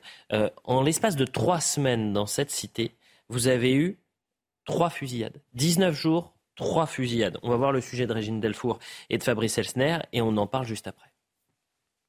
Ce jeudi 25 août, Paul, le prénom a été changé, vient de rentrer de vacances. Il discute avec ses voisins devant la caravane qu'ils ont transformée en buvette. Mais vers 23h30, leur soirée vire au cauchemar. Il a vu le monsieur arriver avec euh, le fusil à pompe et c'est là qu'il nous a dit allez cachez-vous. Et quand il nous a dit cachez-vous, bah, la première chose c'est euh, on s'est caché comme on pouvait. Sauf que c'est euh, notre ami qui s'est fait, qui, s'est pris quand même deux balles de, de plomb, de chevrotine là comme ils disent. Mais le monsieur, il arrivait, visage découvert, euh, sans pitié. Il était là sans pitié. En 19 jours, trois fusillades ont éclaté aux 60 rues de Duy. Les habitants, désormais cloîtrés comme cette femme, vivent la peur au ventre. On vit plus, on dort plus. Dès que ça, dès que ça claque, euh, on se réveille. Mon enfant sort plus. Il ne sort plus, à part avec moi, mon enfant sort plus. Qu'est-ce que vous avez peur de quoi? Une balle perdue.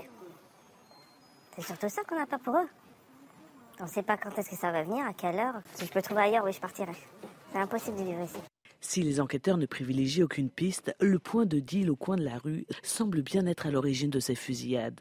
Les riverains se sentent délaissés. On ne peut pas vous mettre des caméras parce que la mairie n'a pas d'argent. Euh, quand la police est venue, nous ont dit on a eu un cas comme le vôtre. Au bout de 6-8 mois, ça s'est calmé tout seul. Donc euh, restez chez vous 6-8 mois cloîtrés, avec un peu de chance, euh, même si les patrouilles de police sont plus fréquentes, les habitants de la cité de la Renardière pensent tous à déménager. Bon ami, euh, on a un président de la République qui disait euh, la Saint-Denis, c'est la Silicon Valley sans, sans la mer, Noisy-le-Sec, euh, c'est désormais le Far West, c'est ça qu'il faut comprendre? Oh, J'aime bien cette métaphore.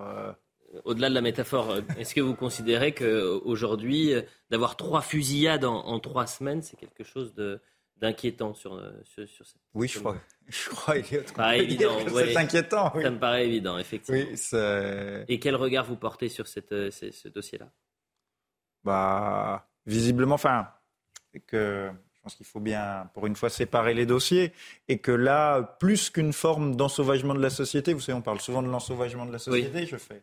Je suis moi-même un partisan de cette expression, parce que je pense qu'en effet, il y a un ensauvagement de la société. Je pense que là, on n'est pas sur un cas d'ensauvagement de la société, même si ça met en scène les, les mêmes, euh, le, le, même type de public, que ça se passe dans les mêmes quartiers, c'est plus vraiment quelque chose de spécifiquement lié au trafic de stupéfiants. C'est-à-dire, c'est pas de la violence gratuite où on va euh, euh, vraiment lyncher une personne Mmh. sans raison ou pour quelques euros. C'est-à-dire là, ce sont des règlements de compte euh, du- liés au trafic de stupéfiants qu'on connaît depuis longtemps. Souvenez-vous, Nicolas Sarkozy, je crois que c'est en 2004 quand il avait parlé de Karcher à la Courneuve, c'est parce qu'un enfant du quartier avait été tué par une balle perdue, typiquement dans ce- déjà dans ce genre de fusillade. Donc c'est un phénomène ancien lié au trafic de stupéfiants. Et comme on n'arrive absolument pas à juguler le trafic de stupéfiants, on parlait du film Bac Nord tout à l'heure, eh bien évidemment le trafic de stupéfiants génère des violences entre dealers, entre trafiquants, pour le contrôle des points de deal. Et c'est un- c'est d'ailleurs, je pense que pour les pouvoirs publics, c'est un vrai, un vrai dilemme, parce que vous ne faites rien, vous avez ce genre de problème, mais on sait aussi que quand vous démantelez les points de deal, eh bien, ça augmente aussi le nombre de fusillades, puisqu'il y en a de nouveaux qui viennent pour reprendre le contrôle du point de deal démantelé. Donc, en fait, vous ne faites rien, c'est un problème. Vous démantelez, c'est un problème. Donc, c'est un vrai dilemme pour les pouvoirs publics. Ce qui est inquiétant, Mathieu Vallée, pour résumer ce que disait Jean-Loup euh, Bonamy, c'est que vous avez dans certains quartiers, certains territoires, des criminels, des délinquants qui ont créé un autre droit. C'est un- ce sont des zones d'un autre droit et qui font leur loi, en quelque sorte. Oui, alors d'abord, euh, pour euh, cette histoire de trafic de stupéfiants et des points de deal, on voit qu'on a besoin de tout le monde dans la police. On voit qu'on a besoin de ces policiers de la brigade anticriminalité, de la brigade territoriale de contact ou de la brigade spécialisée de terrain. Bon, c'est vrai que sur- chez nous, les acronymes, il faudrait qu'on améliore les choses pour que les gens y comprennent un peu plus parce que on opacifie à force de créer des acronymes et des, euh, des abréviations, oui. je sais bien. Donc on a en gros des policiers du quotidien qui pilonnent ces points de deal parce qu'on peut pas expliquer aux gens que quand on a une enquête judiciaire, ça va mettre 3, 6, 12 mois pour démanteler tout un réseau parce que le but, c'est pas uniquement de taper les petites mains, mais taper aussi les gros voyous avec le gros porte-monnaie et ceux qui livrent le stup dans ces quartiers. Et c'est pour ça que j'en profite d'en faire un clin d'œil à la police judiciaire. On voit bien que la police judiciaire ou les sûretés départementales ou territoriales, ces enquêteurs du deuxième et troisième niveau sont primordiaux. Pourquoi? Parce que si on ne tue pas les réseaux, si on ne tue pas les filières, si on ne tue pas les voies de cheminement comme les GOFAS qui sont majoritairement issus de l'Espagne ou du nord de la France, on voit bien qu'on a beau assécher les points de deal, on n'assèchera pas pardon, euh, le trafic de stupéfiants qui, euh, comme le disait euh, Monsieur ben, euh, Jean-Louis Euh, comme le disait, j'essaie de dire, mais on s'est compris. Il faut qu'on arrive à faire les deux facettes d'une politique, le quotidien et euh, le fond. Ensuite, euh, là où je serais un peu plus circonspect que vous sur l'ensauvagement, moi, ça fait 19 ans que je suis policier.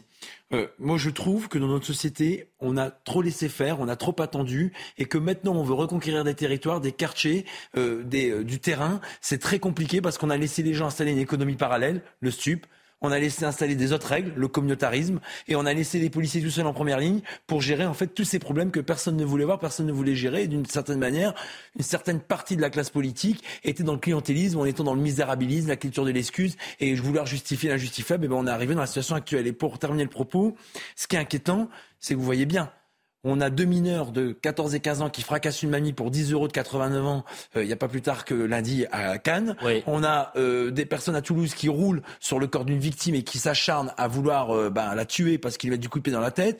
On a des dealers et des voyous et des criminels qui, à coup de Kalachnikov, font couler le sang dans les cités nord de Marseille, mais aussi à Grenoble où on a des voyous qui ont braqué des policiers avec des Kalachnikov. On voit qu'on enlève des personnes en plein jour. Hein. Vous prenez euh, les cités nord de Marseille, ils les ont fait ce qu'on appelle la technique du barbecue, brûler vivre dans les coffres. Donc je trouve qu'il y a peut-être pas plus de délinquance, mais il y a plus d'intensité dans la volonté de tuer. Et le passage à l'acte aujourd'hui est devenu une formalité pour un bon nombre de voyous. Et c'est ça qui est inquiétant. Et dès le plus jeune âge, Elliot Deval. Et malheureusement, la loi, elle change pas. Vous imaginez bien qu'à 14 et 15 ans, quand on fracasse une mamie, ou quand on a des mineurs qui, à 13, 14, 15, 16, 17 ans, tuent des gens, les Ouais. centres éducatifs fermés, c'est les centres aérés, et ça fait rigoler tout le monde. D'ailleurs, c'est pour ça qu'on a un taux de récidive important. Parce que on on n'est pas sur une prison qui sanctionne et qui protège, on est sur une prison qui réinsère et qui libère et qui, d'une certaine manière, Enfin, qui ne réinsère pas, en l'occurrence. Oui, qui réinsère Qui pas. rate son travail de dans- réinsertion. Qui est dans une obsession de réinsérer. Enfin, qui prétend réinsérer, mais qui échoue complètement à réinsérer. Judith Vintraube, et je rappelle la une du Figaro Magazine, la France minée par la violence, les vraies causes de cette contagion, notre classement des villes gagnées par l'insécurité.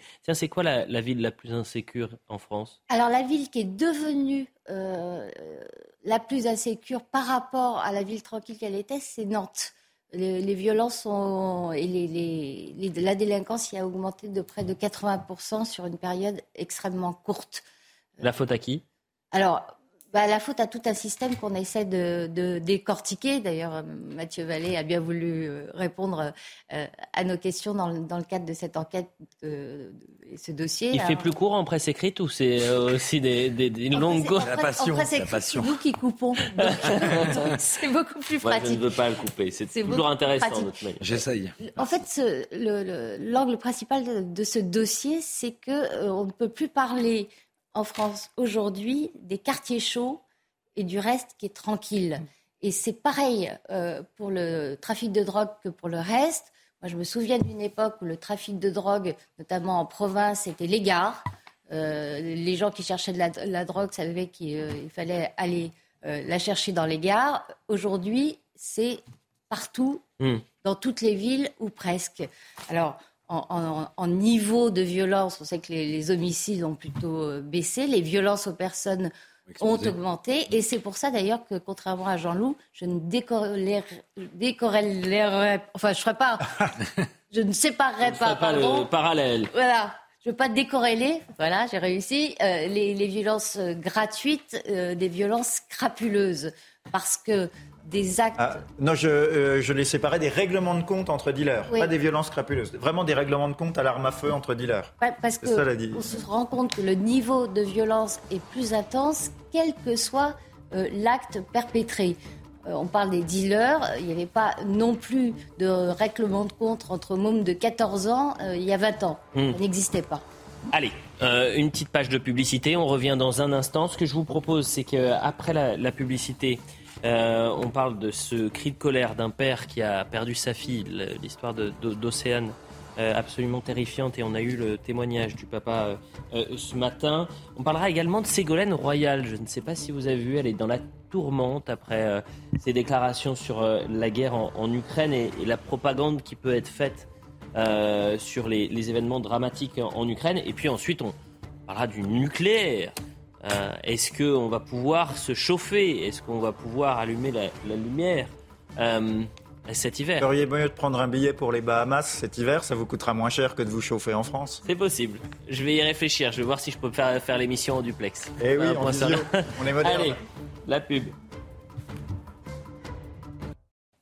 Il est 23h et c'est un plaisir si vous nous rejoignez. Bienvenue dans Soir Info Week-end. On poursuit les débats toujours avec Judith Vintraube, grand reporter à Figaro Magazine, avec Jean-Loup Bonamy, philosophe, la philosophie. C'est important. De... On peut, à partir de, il y a une certaine heure à la, laquelle on arrête la philosophie ou pas? Oh non, non, je pense qu'on peut. On peut philosopher à 23h On peut philosopher à 23h. On va essayer de le faire. Donc, et Mathieu Vallet qui est avec nous euh, ce soir dans Soir Info. Le point sur l'info avec euh, Isabelle Puy-Boulot. Et ensuite, on, parlera de cette euh, actualité tragique et ce, cette, ce cri de colère d'un papa qui a perdu sa fille, qui a vécu un véritable enfer, qui a été agressé sexuellement, qui a porté plainte, que la justice n'a pas répondu à, à, ses, attentes et qui a a mis fin à ses jours. Et on verra ça euh, dans un instant après le point sur l'information. Six ans après l'attentat du 14 juillet 2016 à Nice, le procès s'ouvrira lundi. Huit accusés vont comparaître devant la Cour d'assises spéciale de Paris. Cinq semaines seront consacrées au témoignage des parties civiles avant les premiers interrogatoires des accusés début novembre. Le drame avait fait 86 morts et plus de 450 blessés sur la promenade des Anglais. Le verdict du procès est attendu le 16 décembre. Le bouclier tarifaire qui consiste à plafonner la hausse des prix de l'énergie sera maintenu en 2023. C'est ce qu'a annoncé le ministre délégué chargé des comptes publics. Gabriel Attal souhaite protéger le pouvoir d'achat des Français. Selon lui, sans cette mesure, les tarifs du gaz et de l'électricité seraient au moins 100% plus élevés l'année prochaine, soit une augmentation de 120 euros en moyenne par mois. Enfin, en Formule 1, porté par les acclamations, le néerlandais l'a fait. Max Verstappen partira en pole position demain pour le Grand Prix des Pays-Bas. Devant le monégasque Charles Leclerc, la deuxième ligne revient à l'espagnol Carlos Sainz et au britannique Lewis Hamilton. Le rendez-vous sur la ligne de départ, c'est à 15h et c'est à suivre sur Canal+. C'est donc un, cri de colère d'un père qui a perdu sa fille. Voilà ce qu'il dit. Si l'enquête était allée plus vite, on aurait pu éviter son suicide. Voilà les mots donc d'Yvan Bourdin, le papa d'Océane. Océane qui a donc euh, subi à deux reprises des agressions sexuelles sans que justice soit rendue. Justice a été donc trop lente, c'est ce qu'elle expliquait. et, d'où ses cris de colère et, son suicide. On va voir euh, le rappel des faits avec Elisa Lukavski. On aura aussi le témoignage du papa qui était euh, sur notre antenne ce matin et on va en parler un peu. C'était euh, l'affaire de Troyes hein, pour la jeune femme originaire euh, de Besançon qui avait déjà été violée lors du Nouvel An en 2017. Elle avait porté plainte hein, pour cette affaire euh, l'an passé. En janvier dernier, elle est victime d'une tentative de viol de la part, cette fois, de son maître d'alternance. Elle se rend à nouveau au commissariat. Et puis, il y a eu ce viol le 10 février 2022 de la part de celui qu'elle considérait comme son meilleur ami. Elle s'est confiée à ses parents. J'ai déjà deux affaires en cours. Je, ne supporterai pas une troisième affaire, je ne supporterai pas une confrontation avec lui. On a vu sa descente aux enfers. Et début mai, elle allait mieux. Elle commençait un petit peu à plus sourire et tout. Elle, nous, elle nous, dit, papa, maman, vous allez être fiers de moi, je suis d'accord d'aller porter plainte. Alors on était heureux, mais on s'est dit, chouette, enfin il va payer. Et malheureusement, elle a été au commissariat et elle est revenue, mais décomposée. Elle était encore plus dépressive que le lendemain du viol, je pense elle parlait plus. Alors des analyses sont faites, mais la police euh, dit à Océane que tant que les résultats ne seront pas tombés, eh bien le suspect ne pourra pas être auditionné. Cette nouvelle plainte, eh bien c'est le point de bascule. Derrière Océane sombre, tentative de suicide, hospitalisation en psychiatrie. La jeune femme est au plus bas et elle met fin à ses jours le 4 juin dernier. On retrouve sur elle un mot avec inscrit euh, Je suis morte depuis le 10 février. Vous n'auriez rien pu faire pour moi. Aujourd'hui, ses parents euh, se veulent être des lanceurs d'alerte sur les lenteurs et l'inertie de la justice notamment dans cette affaire. Pour le rappel des faits, et je veux qu'on écoute euh, le cri de colère de son père qui dit il y a un problème dans notre justice qui est bien trop lente. Et si euh, on avait pu répondre plus rapidement euh, de manière, je parle de la loi hein, évidemment, et si justice était rendue plus, plus rapidement, Océane serait encore en vie. Voilà ce qu'il dit. Un enfant qui meurt d'un suicide suite à un viol, c'est, on se dit qu'il y a une injustice. Et alors, Peut-être que si la justice aurait été plus rapide, peut-être que ça aurait arrangé les choses, comme peut-être qu'on en serait au même stade. Hein. Je pense franchement que notre fils serait fier de, de, ce qui se passe en ce moment. Et euh, ça aboutit, euh, ça serait génial. Ça aboutit pas, tant pis, mais on espère que euh, au moins dénoncer ben, que le système français, ça va pas bien. Voilà, ça va pas bien. Il y a un problème. Difficile d'avoir un débat euh, là-dessus, euh, mais quand même, euh, on sent toute la colère de ce, de ce père, le désarroi et, l'impuissance. Et ce qui est formidable également dans ce drame, c'est l'émotion que ça a pu procurer, notamment sur les réseaux sociaux. C'est-à-dire qu'il a publié un message assez long sur les réseaux sociaux et il a été relayé en l'espace de 24 heures plus de 300 000 fois. et c'était évidemment une, actualité dramatique qui a marqué les Français. Bah, c'est bien sûr euh, déchirant, hein, des parents qui perdent euh, un enfant euh, dans ces conditions. C'est absolument dramatique ce qui est arrivé à cette jeune femme. On ne peut absolument rien dire sur le fond de l'affaire. les analyses dont on parlait dans le, dans le sujet, en fait, c'était des analyses de cheveux parce qu'elle disait avoir été droguée. C'est vrai que les analyses sont revenues très longtemps après. Il a fallu trois mois sans trace de drogue. Hmm. Ça ne veut pas du tout dire qu'elle n'ait pas été violée, mais en tout cas, le dossier était visiblement complexe, euh, que la police euh, manque de moyens, euh, éventuellement manque d'écoute, je n'en sais rien. on ne sait pas quel a été le comportement des fonctionnaires qui ont reçu cette jeune fille. je voudrais dire que malgré ce drame, Marlène Schiappa a plutôt fait progresser, je trouve, la lutte contre les, agressions contre les femmes, et notamment euh, en, installant une idée qui n'était pas du tout dans la culture française, qui était euh, en cas de violence conjugale de talent, parce que vous savez que c'est quand même la, plupart des cas, les agressions sexuelles ont lieu entre conjoints et conjointes, entre ex-conjoints et ex-conjointes. Euh, en, sortant l'homme de la maison, au lieu que ce soit la femme qui soit obligée de partir euh, en prenant sous le bras euh, ses valises et ses enfants et, soit obligée de camper dans un refuge. Donc ça, c'est quand même euh, une bonne orientation qu'a faite Marlène Schiappa. Le gouvernement a également supprimé les mains courantes, ce qui mm. est très bien parce qu'une main courante, ça ne sert à rien. donc maintenant, il y a forcément des pots de plate. Alors ça fait bizarre de, et c'est paradoxal de le dire aujourd'hui, Mmh. Euh, qu'on a de ce drame devant les yeux, mais on progresse un peu quand même. on progresse, mais peut-être pas assez rapidement, euh, Mathieu Vallée, et on voit là toute la difficulté, et pour les forces de police et pour la justice, euh, d'agir le plus rapidement possible pour éviter euh, qu'on en vienne à ces drames-là. D'abord, je m'incline sur la douleur et puis le témoignage très digne des, deux parents. Quand on perd un enfant, enfin, c'est terrible. Les policiers côtoient les drames, la mort, ce que la société a de plus noir et de plus dur. Mm. Et ceux qui sont à l'accueil, ceux qui sont dans les bureaux de plainte, dans les commissariats, ils savent qu'ils ont une fonction fondamentale. C'est-à-dire qu'il reçoit euh, au nom de la police et représente le visage de l'institution policière lorsque ces victimes n'ont que la police en dernier recours. Moi, j'ai le souvenir de ces femmes agressées, de ces femmes fracassées par leur mari avec des échymoses, avec des têtes comme des compteurs à gaz, avec des enfants dans les bras à 22 heures et qui se retournent vers le service public de la police pour nous supplier d'évincer leur bourreau à domicile et permettre de vivre en tranquillité avec leur enfant, avec un enfant en pleurs, avec des stigmates qui sont portés par la mère.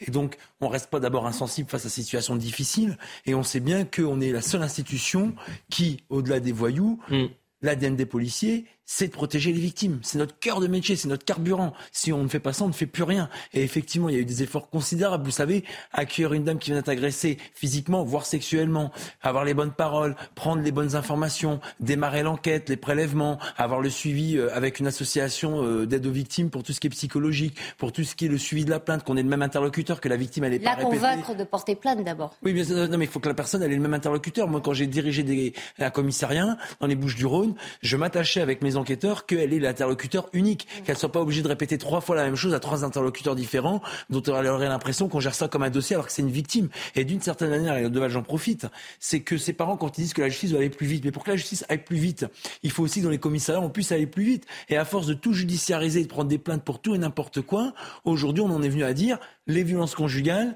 les atteintes aux personnes, c'est-à-dire vous faire fracasser pour le vol d'une montre, le vol d'un colis, le vol d'un téléphone, ou même gratuitement parce que bah, vous avez eu un regard mal croisé ou même une jupe trop courte pour les femmes qui passent dans certains quartiers. On voit que c'est vraiment ce qui, ce qui nous tient au trip. Et effectivement, il y a eu des efforts. Vous savez qu'en école de police, pour les gardiens de la paix, on a durant les 12 mois maintenant des simulations pour intervenir sur des différents familiaux, sur des situations difficiles. On a un module pour mieux prendre les plaintes des femmes victimes de violences conjugales et de viols. On a ces mains courantes et je vais vous apporter une précision. Les mains courantes, vous savez, c'est pas forcément les policiers, c'est jamais eux qui les installent à le faire. C'est souvent des dames prises sous l'emprise de leur conjoint. Bon là, c'est pas le cas pour ce cas-là, qui n'osaient pas déposer plainte et malgré mmh. l'insistance des policiers, ne le faisaient pas. Donc on voit bien qu'il y a un paquet qui est mis sur ce sujet-là et on a encore beaucoup d'efforts à faire, même si les policiers aujourd'hui sont mieux formés, mieux préparés et malheureusement jamais euh, habitués à faire face à ce genre de drame parce qu'on s'habitue jamais à avoir des victimes dans cet état-là avec des déclarations qu'elle a faites et puis on se résout jamais à avoir une, un suicide alors qu'effectivement la justice doit passer pour ces gens qui n'ont que nous pour les sauver, les protéger et rendre la justice et que ce ne soit pas l'arbitraire. Écoutons Sandrine Boucher à ce propos qui euh, parle de la mauvaise prise en charge des victimes, la difficulté sur la prise en charge des victimes c'est effectivement la prise en charge de la victime qui est défaillante. Il, aurait, il faut que dans tous les cas de violence euh, sexuelle ou euh, conjugale, ces femmes soient orientées vers des centres de prise en charge psychotraumatique. Mais c'est évident et ça devrait être obligatoire. Ces, ces femmes ont subi des choses tellement euh, horribles qu'il faut qu'elles soient accompagnées. Il y a, aussi un, manque de, communication entre les parquets et l'aide aux victimes. Donc du coup, c'est vrai qu'on peut, on se questionner sur l'accompagnement des victimes, mais s'ils ne sont pas euh, informés par les parquets, qu'est-ce qu'ils peuvent faire derrière? Voilà ce qu'on pouvait dire sur ce sujet-là, et je pense que c'était important aussi euh, d'avoir ces discussions et cette réflexion pour la famille qui a eu le courage de de porter euh, euh, ce drame médiatiquement et rendre hommage à, cette, euh, à cette jeune fille, Océane. On, bascule sur un autre sujet et c'est ça aussi le charme de cette émission. on, va parler du nucléaire à présent et de la difficulté de la grande question. Est-ce qu'on va pouvoir subir cette crise de l'énergie et l'aborder comme il le faut. Est-ce qu'on va manquer de gaz? Est-ce qu'on va manquer d'électricité? Euh, En tous les cas, les Français sont plutôt inquiets. Diriez-vous que la France est vulnérable en matière d'énergie? C'était un sondage Odoxa, question posée à, nos confrères du, Figaro. 84% des sondés répondent oui, 16% répondent non, que la France n'est pas vulnérable, mais vous avez quand même une large majorité qui le pense. Et euh, on va voir ce sujet d'Augustin Donadieu, parce que notre crainte, c'est que la Russie coupe les vannes et cesse euh, d'exporter du, gaz euh, chez nous, euh, Européens. On voit le sujet, on en parle juste après. Après avoir annoncé un arrêt total des livraisons de gaz vers l'Europe, Le géant gazier russe Gazprom a finalement livré ce samedi 43 millions de mètres cubes du précieux combustible. Il est certain que là, la Russie joue un peu avec les nerfs européens. C'est un peu le supplice chinois. Ils annoncent qu'ils vont rouvrir, ah, puis au dernier moment, il y a un problème. Donc, euh, ils ne rouvrent pas. C'est une façon de montrer que bah, c'est eux qui mènent la danse. Habituellement, le gaz est livré par le Nord Stream 1, un gazoduc qui relie la Russie au nord de l'Allemagne sous la mer Baltique. Mais voilà, l'une des turbines de ce dernier aurait connu un problème technique, une fuite d'huile selon l'exploitant russe. Un autre chemin d'approvisionnement a donc été trouvé et paradoxalement, le gaz russe ne sera pas acheminé par l'Allemagne, la Pologne ou la Bulgarie, mais par l'Ukraine. En passant par l'Ukraine, ça permet d'approvisionner la Hongrie. Et ça, c'est important parce que la Hongrie est un pays, je dirais, qui euh, achète du gaz russe et euh, qui a plutôt des relations bonnes avec, euh, avec la Russie. Mais alors, aurons-nous suffisamment de gaz pour l'hiver? Les stocks français sont remplis à 92% de leur capacité. C'est l'équivalent de trois mois de consommation. Donc, c'est une sorte de tampon, c'est-à-dire qu'on remplit le stockage quand euh, la demande est faible. Par contre, on déstocke au fur et à mesure de l'hiver quand la demande est supérieure au flux qui entre. L'Union européenne, par la voix de son commissaire à l'économie Paolo Gentiloni, a assuré ce samedi qu'elle était bien préparée en cas d'arrêt total des livraisons de gaz russe le plus important dans ce sujet, c'est ce que dit euh, l'expert. C'est-à-dire que 92% de stock, c'est trois mois de consommation. C'est-à-dire qu'en fait, notre euh, temps est compté en quelque sorte. On, a une équation à 36 000 inconnues. Les deux principales euh, étant qu'on ne sait pas du tout si l'hiver sera rigoureux ou pas. Ça, les météorologues ne sont pas capables de le, prévoir. Mhm. Et d'autre part, on ne sait pas si certaines centrales euh, nucléaires vont pouvoir repartir ou pas. Euh, j'entendais les, experts de la question euh, formuler l'espoir que parmi les plus de 50% de centrales actuellement à l'arrêt, pour des raisons d'entretien mal fait, de corrosion, etc., etc., pourraient, au moins pour certaines d'entre elles, repartir à temps si euh, cet hiver euh, s'avérait très rigoureux. Mais euh, la réponse au sondage est tout à fait normale. On a eu de la part de l'exécutif des discours parfaitement contradictoires. Euh, discours euh, angoissant et anxiogène d'Emmanuel Macron, discours plus rassurant, plus rassurant d'autres membres du gouvernement. Oui. C'est normal que les Français se disent Ouh là là, ça sent pas bon. Jean-Loup Bonamy, je vais vous faire réagir à une déclaration de Michel Onfray cet après-midi chez nous dans Punchline. On lui parle de la relation entre la France et la Russie ces derniers mois évidemment liée à la guerre en Ukraine, évidemment l'action du chef de l'État qui, qui tente de continuer euh, d'avoir un lien avec euh, le Kremlin, un lien difficile, je vois que vous levez les yeux au ciel. On, écoute puisque euh, il est, selon Michel Onfray, le chef de l'État, est complètement perdu, voire paumé. Je, trouve assez, assez, singulier cette position, singulière la position de, Macron qui pense qu'il faut continuer à parler avec Poutine, qui n'obtient rien, euh, qui nous dit qu'il faut armer euh, l'Ukraine, qui fait comme si rien n'existait, qui s'en va comme si la réalité n'existait pas, qui s'en va en Algérie, qui n'obtient rien du tout et qui nous dit oh là là, il va falloir quand même euh, en, finir avec le, règne de l'abondance. On, voit bien qu'il est lui-même perdu et paumé, que les conséquences de cette guerre, il ne les avait pas prévues, et que de toute façon, tous ces Maastrichtiens depuis des années mènent une politique qui a conduit à cette impasse géopolitique et géostratégique dans laquelle on se trouve. Je rappelle que, le, Gorbatchev est décédé et que Gorbatchev avait proposé d'une certaine manière de réaliser l'Europe de l'Atlantique à l'Oural. Ça a été refusé par Mitterrand, par tous les Maastrichtiens, par tous les gens qui pilotaient l'Europe de Maastricht. Eh bien, cette Europe qui ne s'est pas faite, on a vu comment elle est en train de se défaire, sous prétexte qu'elle se referait. Moi, je pense qu'elle est en train de se, de se défaire et que nous avons mis le doigt dans un engrenage assez terrible. Jean-Loup Bonamy, est-ce que notre président est perdu, paumé? Euh, comme le dirait euh, Michel Onfray ah, Je ne sais pas. Mon objet n'est pas de, me lancer dans une critique virulente du, chef de l'État, mais en effet, moi, je, peux observer des choses qui me paraissent un peu étranges. C'est-à-dire qu'on prend des sanctions contre la Russie pour ce qui se passe en Ukraine.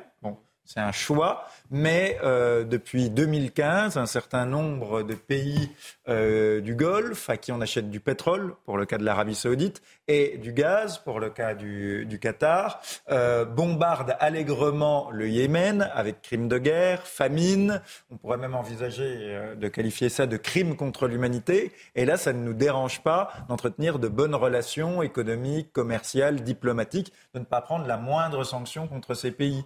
J'ai vu également que l'Union européenne envisageait, hein, Madame von der Leyen disait grand bien de l'Azerbaïdjan et disait qu'on allait pouvoir acheter du gaz à l'Azerbaïdjan. Mais euh, moi, j'ai quand même le souvenir de crimes de guerre assez récents commis par l'Azerbaïdjan.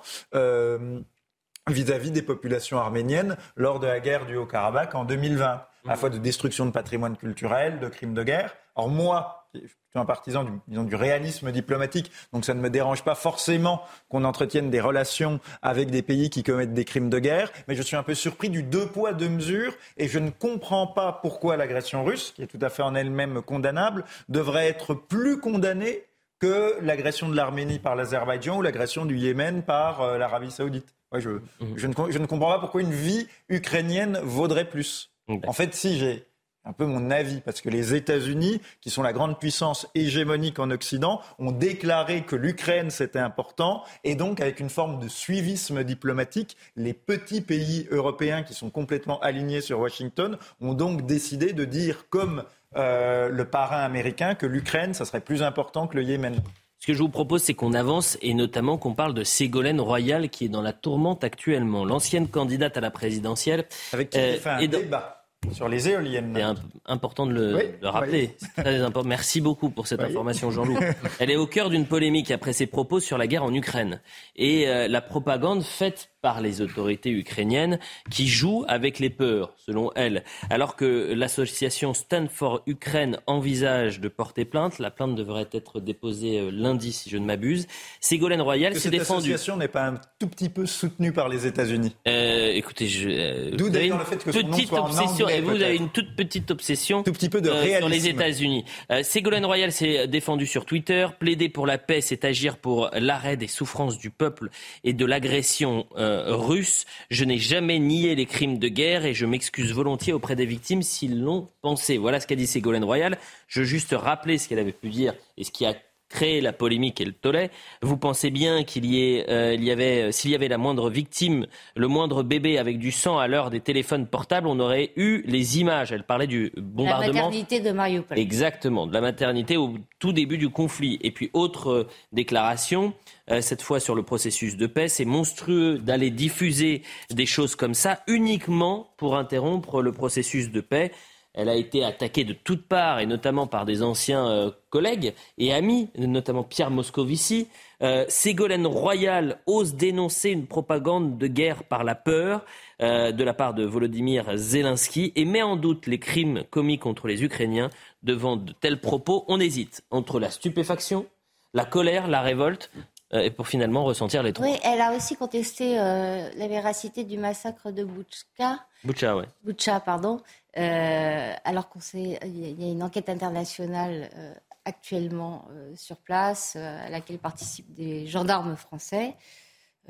Les corps existent, il n'y a aucun doute là-dessus. Ce sont des gens qui ont été assassinés, bombardés, il n'y a pas de doute non plus. Ce qui m'étonne, c'est qu'elle parle de processus de paix. À plusieurs reprises, j'ai écouté son intervention, c'était à France Info. À plusieurs reprises, elle accuse euh, les Ukrainiens, bon, alors de, de fake, hein, de, de mentir, et puis surtout de, de nuire à la paix. Mais de quelle paix parle-t-elle de, de la pas vraiment ce qu'elle dit, pardonnez-moi. Ce qu'elle explique, c'est que le fait de jouer sur, en tous les cas, d'appuyer, de médiatiser et de jouer sur les peurs peut en- entraîner une difficulté à, à la négociation et donc dans un processus de paix, quand on De euh, quel processus de paix parle-t-elle et Du dans, processus dans de une guerre, il y a toujours une, euh, Non, non, un- non. une ouverture vers la négociation Elliot, et la paix, non du, du processus de euh, dans sa bouche le processus de paix on dirait que c'est Poutine qui propose un processus de paix et Zelensky qui le refuse Mm. Euh, la paix selon Poutine ce sera quand l'Ukraine sera entièrement sous, domina- sous domination russe Mm. C'est important cette question. Euh, elle parle d'une de, de, négociation de paix, de proposition de paix qui n'existe pas à l'heure actuelle. Jean-Loup Bonamy, j'ai failli lancer mon prochain thème. Oui, non, euh, bon, alors je suis, je suis, toujours un peu surpris. Donc, le, le premier point, c'est que, justement, donc là, vous me dites qu'il y a quelqu'un qui va, euh, une association qui va porter plainte contre Ségolène Royal pour des propos. for Ukraine. Voilà et, pour des propos euh, qu'elle a euh, tenus. Euh, simplement, moi, j'ai le souvenir qu'il y a trois semaines, euh, il y a eu l'agression de Salman Rushdie et on a dit, on en revient à ce, sujet, que la liberté d'expression était quelque chose d'absolument inconditionnel et total. Bon, bah, Ségolène Royal, elle utilise sa liberté d'expression, alors pour dire des choses avec lesquelles vous avez le droit de ne pas être d'accord, pour dire des choses qui, sont, qui ne vont pas dans le sens de dominant sur l'Ukraine, mais il utilise sa liberté euh, d'expression. Et je trouve cette sorte un peu de, de, de volonté d'imposer de tout de suite, vous voyez, cette association qui veut utiliser euh, l'outil judiciaire, qui veut utiliser les juges pour qu'on ne dise pas euh, ce que cette association ne veut pas qu'on dise, moi je trouve ça déjà un peu euh, inquiétant. Déjà, et c'est, pardon, je vous interromps, c'est complètement contre-productif, parce qu'il y a suffisamment euh, de complotistes qui sont persuadés que oui, oui, sur toute la ligne, coller un procès voilà, ça ne fait que de apporter de l'eau à leur moulin. Exactement. deuxièmement, elle dit de manière euh, générale qu'il y a des mensonges et que les Ukrainiens mentent aussi. Mais euh, c'est de ce point de vue-là, elle a raison puisque c'est la guerre et que dans une guerre tout le monde ment. Vous savez, c'est la fameuse formule la première victime d'une euh, de la guerre, c'est la vérité. Hein. Et vous savez, c'est Clémenceau qui nous disait euh, qu'on ne ment jamais autant avant l'amour, pendant la, pendant la guerre et après la chasse. Voilà, c'est la formule de Clémenceau. Donc, évidemment que dans la guerre, les Russes mentent, Poutine ment, les Ukrainiens mentent et les Américains qui soutiennent les Ukrainiens moment, mentent. dit les Russes mentent voilà, bah, il aurait dû le rajouter. Ah oui. Elle aurait dû le rajouter. Mais tout le monde ment parce que c'est la guerre et donc que tout le monde a un intérêt. Personne n'est dans une position neutre d'objectivité. Donc, elle a, elle a omis et elle aurait dû bien préciser que les Russes mentent aussi. Mais bien sûr que M. Zelensky n'est pas un saint et bien sûr qu'il euh, ment aussi. Et troisièmement, il est établi que d'une part, des crimes de guerre ont bien été commis par les Russes, euh, mais d'autre part, il est aussi établi que des crimes de guerre ont été commis par les Ukrainiens. On sait que des prisonniers euh, russes ont été euh, torturés par des Ukrainiens qui leur ont tiré dans les jambes. Et euh, voilà, il y a de fait, les torts sont partagés. Et c'est ce qu'on verra bien une fois que le conflit sera passé et appartiendra à l'histoire, on s'en rendra compte. Voilà, voilà c'est juste, elle a peut-être eu le tort de caricaturer les choses en fait. Elle les a mal exprimées. Pardon, des deux côtés c'est en cours, hein. c'est pas établi. Ah bah, on a par exemple des vidéos. La qualification de crime de guerre n'est pas établie. Mais on a, oui, mais on a des vidéos de soldats ukrainiens qui tirent sur des prisonniers russes attachés. Et on ne sait pas dans quelles circonstances. On a le rapport d'Amnesty International sur le comportement des Ukrainiens. Vous avez vu le tollé qu'il avait provoqué Oui, parce qu'il ne va pas dans le sens de la pensée dominante. Ça, c'est vous qui le dites. Parce qu'il dérange la pensée unique sur le sujet.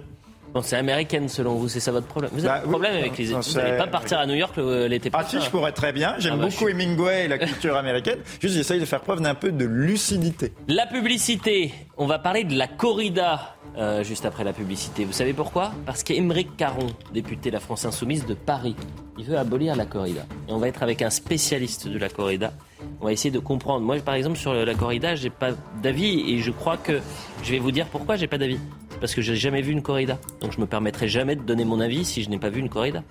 Vous n'êtes pas d'accord, Jean-Loup Bonamy Elliot, euh, cette probité professionnelle vous honore. La publicité. 23h30 sur CNews, la dernière partie de Soir Info. Mathieu Vallet, Judith Vintraube, euh, Jean-Loup Bonamy et Yanis Eziadi, comédien, auteur, spécialiste de la corrida. Et euh, vous euh, écrivez régulièrement dans les pages culture de Causeur. Merci d'être avec nous ce soir. Merci à vous. Vous avez euh, quelqu'un qui va vous poser des problèmes et qui va peut-être vous faire passer des, nuits assez courtes, puisque vous êtes un, aficionado, comme on dit, de la corrida. Oui, un nouvel aficionado. D'ailleurs, je ne suis pas vraiment spécialiste de la corrida. Ah bon bah, Qu'est-ce que vous faites sur le plateau Ah bah qu'est-ce que je fais sur le plateau Non, j'ai écrit sur. Non, non, non, non, non. J'ai écrit sur la corrida. J'écris actuellement un livre sur la corrida et je suis aficionado, mais depuis très peu de temps, depuis deux ans. Alors, je consacre une grande néo. partie de ma vie à ça maintenant. Mais voilà. Vous êtes un néo-aficionado. Exactement. Et vous êtes quand même. euh, vous, vous êtes pas là pour n'importe mais quoi. bien évidemment. Ah, Merci, vous me rassurez. Sinon, on va parler d'autre chose. On fait le point sur l'information et on parle de la corrida juste après. Faux départ pour la NASA, le décollage de la fusée Artemis ne sera finalement pas retenté dans les jours à venir. La période de lancement qui se termine mardi n'est plus sur la table. Aucune nouvelle date n'a été communiquée. La seconde tentative de décollage a été annulée aujourd'hui en raison d'un problème de fuite de carburant. Cette mission test Artemis 1 doit notamment permettre à l'homme son retour sur la Lune.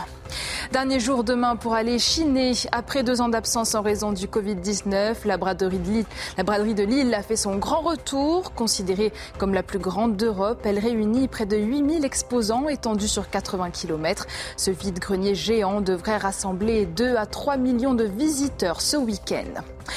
Trois jours avant son entrée en lice en Ligue des Champions, le Paris Saint-Germain reprend la tête de la Ligue 1. Les hommes de Christophe Galtier se sont imposés 3-0 à Nantes malgré un Neymar sur le banc, doublé inscrit par Kylian Mbappé et un troisième but signé Nuno Mendes. Les Parisiens restent premiers du classement. Merci beaucoup. On va donc euh, parler de, la corrida. C'était dans les tuyaux depuis le début de l'été. Émeric Caron vient de déposer une proposition de, de loi pour euh, l'abolition de la corrida. C'est un texte qui a été signé par une soixantaine de députés, euh, verts et insoumis compris. Émeric Caron qui juge la corrida comme un spectacle immoral qui n'a plus sa place au XXIe siècle. On l'écoute et ensuite on en parle. On va essayer de savoir si oui ou non il faut interdire la corrida sur notre territoire. Est-ce que la corrida participe dans certaines régions à euh, un patrimoine culturel, à la transmission euh, et un lien qu'il y a entre les générations. C'est très important de voir cela et pas que sur un, un plateau télé. On fait euh, le point avec Émeric Caron. Ça y est, je viens de déposer ma proposition de loi pour abolir la corrida en France. Le texte, le voici. Abolition de la corrida, un petit pas pour l'animal, un grand pas pour l'humanité, c'est le titre. Et cette proposition a été signée par 63 députés France Insoumise, Europe Écologie et Verts, ce qui est, logique, puisque l'abolition de la corrida fait partie du programme de l'AFI et des Verts. Alors ça ne veut pas dire qu'il y aura que 63 personnes qui voteront en faveur de ce texte lorsqu'il sera présenté dans l'hémicycle, parce que déjà il y aura tous les députés France Insoumise et tous les députés Europe Écologie Les Verts qui euh, voteront pour l'abolition. Et puis je sais déjà qu'il y a des députés euh, Renaissance qui sont d'accord pour voter euh, ce texte, des députés socialistes qui, qui le voteront, y aura forcément aussi des, des républicains. Yanis Eziadi, vous qui êtes spécialiste de la corrida, vous répondez quoi à Émeric Caron qui explique que c'est euh, immoral, que euh, notre temps euh, et la modernité le- ne permet plus la corrida? Bah, déjà, il y a euh, un point sur lequel il ne se trompe pas, Émeric Caron, quand on écoute cette vidéo, c'est quand il dit euh, c'est un petit pas pour l'animal, un grand pas pour l'humanité. C'est même, à mon avis, pas un pas du tout pour l'animal et peut-être un pas pour une partie de l'humanité. Parce que qu'est-ce que ça va changer concrètement au taureau, qui est un animal qui a dans sa nature profonde le combat y compris le combat avec ses propres congénères, qui se bat à mort, qui passe une partie de son temps à se battre à mort d'une façon beaucoup plus violente qu'il ne le fait dans la corrida, qu'est-ce que ça va changer concrètement au taureau? La corrida, on ne la fait pas du tout avec des lapins, avec des chiens ou avec des chevaux. C'est avec des taureaux de 500 kilos qui, lorsqu'ils vont à la pique et qu'ils prennent la pique évidemment au garrot, hein, le taureau, qu'est-ce qu'il fait? Il ne part pas, il ne cherche pas à fuir, il retourne à la pique une fois, deux fois, trois fois, quatre fois. À Béziers, on a vu un taureau, là, à la dernière feria de Béziers, retourner quatre fois à la pique.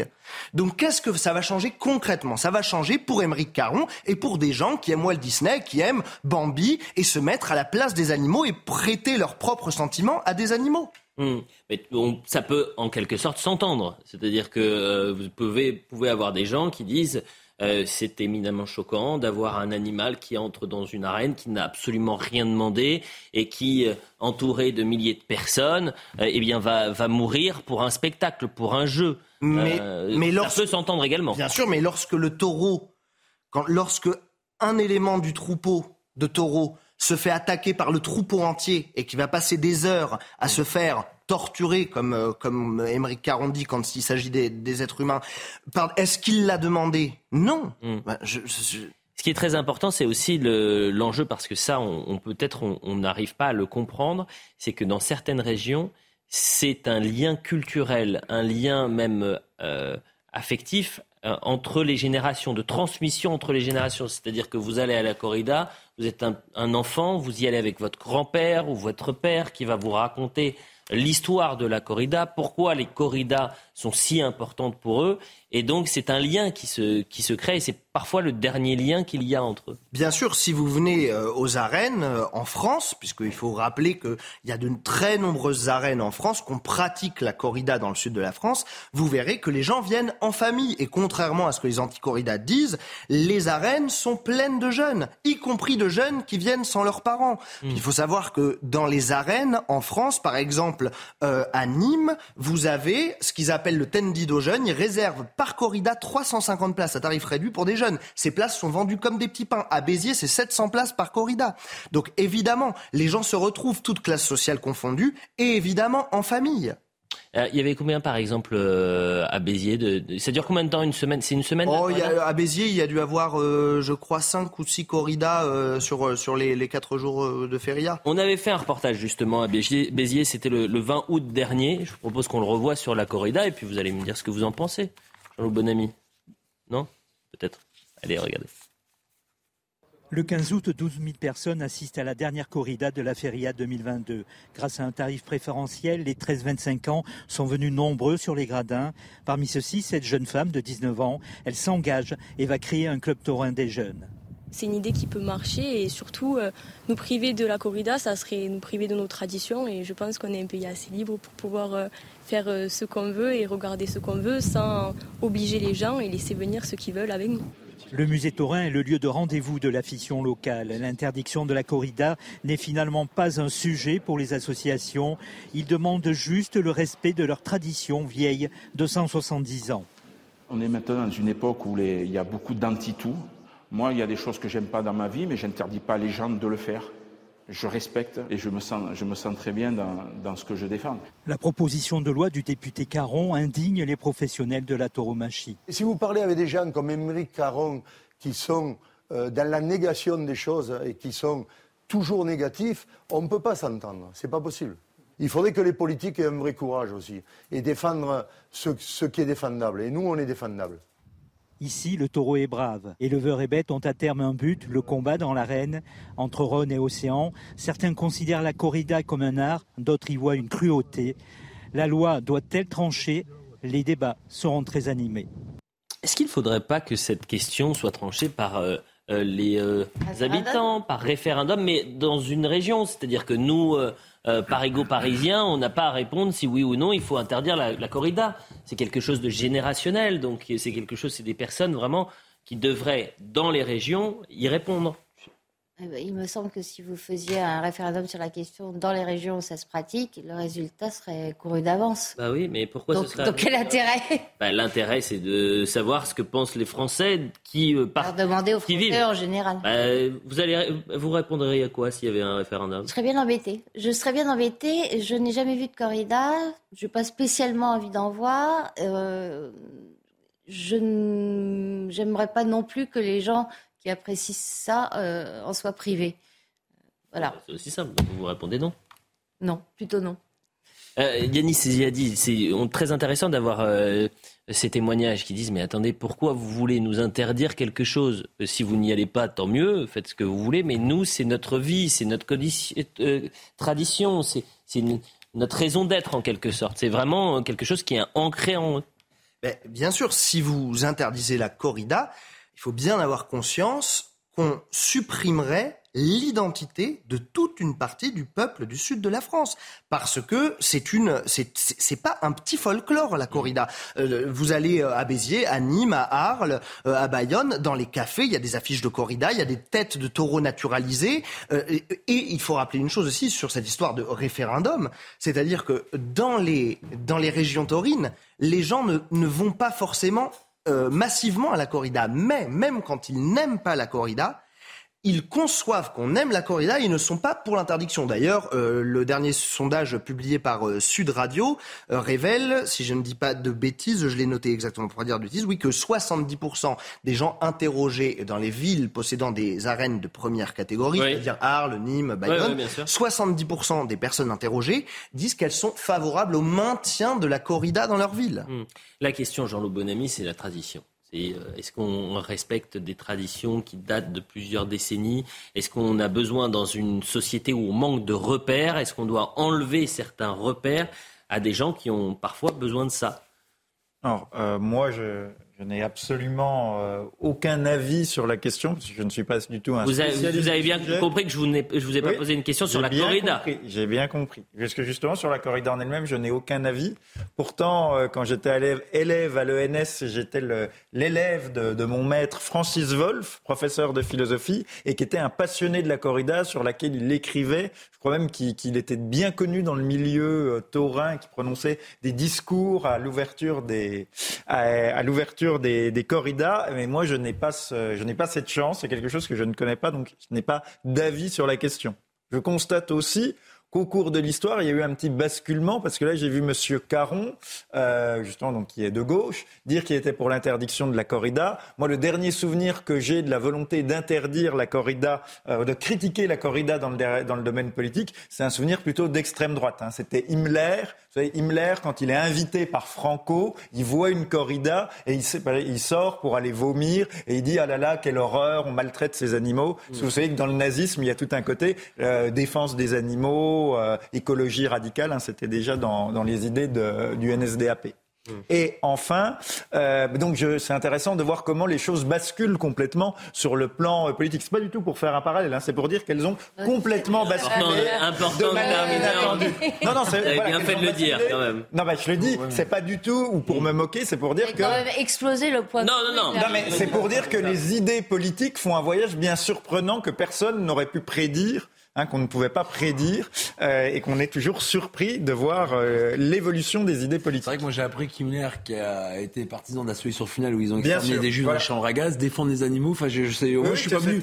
J'apprends des choses, c'est incroyable. Hein, c'était au cœur du, du, programme nazi, la défense des droits des animaux. Alors, ce qui est assez surprenant d'ailleurs. Bon, avançons. Et enfin, euh, dernier point. Donc, euh, c'est ce que vous disiez. Moi, ce qui m'inquiète, c'est-à-dire que si on était dans une situation où on parlait uniquement de la corrida euh, pour le bien-être des animaux et de manière assez dépassionnée. Il y a des gens qui seraient pour l'interdire parce qu'ils sont pour le bien-être animal et d'autres pour la conserver. Euh, voilà. Mais en fait, ça va beaucoup plus loin que ça. On voit qu'il y a quand même derrière ce débat sur la corrida, c'était très net dans le sujet, une forme de guerre culturelle avec une société qui est très fragmentée, avec des gens qui, en termes euh, de valeurs, de géographie, voilà, des habitants des grandes métropoles versus des habitants de la France périphérique, des, socialement, des gens qui n'ont plus grand-chose à se dire en fait et qui mm. sont dans une guerre culturelle et qui disent et en fait euh, les gens qui veulent garder la corrida, c'est pas uniquement parce qu'ils aiment la corrida, c'est parce qu'ils ont c'est une c'est une partie de leur identité, de leur tradition. et hein, de même les gens qui veulent interdire la, corrida, oui. c'est pas uniquement pour le bien-être euh, animal, c'est aussi parce que ça leur permet de se donner une certaine image d'eux, progressiste. Voilà. Moi, ce que je voudrais dire, c'est que quand on dit euh, il faut abolir la corrida parce que la société évolue, il faut penser une chose, c'est que la corrida elle-même a évolué avec euh, les, les, avec nos, la manière dont on, dont on traitait les animaux. Avant, à la corrida, le cheval sur lequel El Picador, pour piquer le taureau, n'était pas caparaçonné, il ne portait pas le caparasson. Donc, un grand nombre de chevaux étaient éventrés. À un moment, on a dit, ce n'est pas possible. Pourquoi? Parce que le cheval, ce n'est pas dans sa nature d'aller dans un combat se faire étriper. Or, les gens de la corrida qui connaissent le taureau, qui aiment le taureau, et qui le connaissent contrairement à Émeric Caron qui ne connaît pas le taureau, parce que les gens qui connaissent le taureau, c'est les éleveurs de taureaux qui aiment leur bête, c'est le torero qui aime le taureau, et le torero pour pouvoir exercer la corrida, cet art, avec le taureau, il a besoin de se mettre dans la tête du taureau. Donc lui connaît le taureau. Le taureau est un animal qui se bat. La morale de la corrida, l'éthique de la corrida, c'est de tirer de l'animal un spectacle qui va remplir de joie et de grandes émotions tragiques tout un public, à une condition, ne contraindre en rien l'animalité, la nature de l'animal. Donc on tire du taureau quelque chose qui donne naturellement, c'est-à-dire une agressivité, un combat. Yanis, Bah, moi j'ai une question. Les, grands, les grands cerfs euh, se battent aussi. Euh, je pense que personne euh, n'aimerait voir euh, euh, des corridas avec des cerfs à la place des taureaux. Au-delà du que- cerf, au-delà de la question du- taureau vote. pour Au-delà de la question du cerf, non. Au- le taureau par les cornes. Oui, merci. Au-delà. tous voir rouge. Non, est-ce qu'on peut envisager, euh, etc., Yanis, etc. est-ce qu'on peut envisager, Yanis, euh, par exemple, pour trouver une alternative qui conviendrait et euh, à, ceux qui veulent protéger euh, les animaux et euh, ceux, qui veulent, ceux qui veulent poursuivre les, les corridas, euh, qu'on mette fin à, à la mise à mort? Réponse très claire. Et là, excusez-moi, il faut sortir des arguments rationnels qui sont l'élevage, le bien-être animal. Non, non, non et non. Pourquoi? Parce que tout simplement, la corrida raconte, entre autres, la mort. C'est un spectacle qui raconte la mort.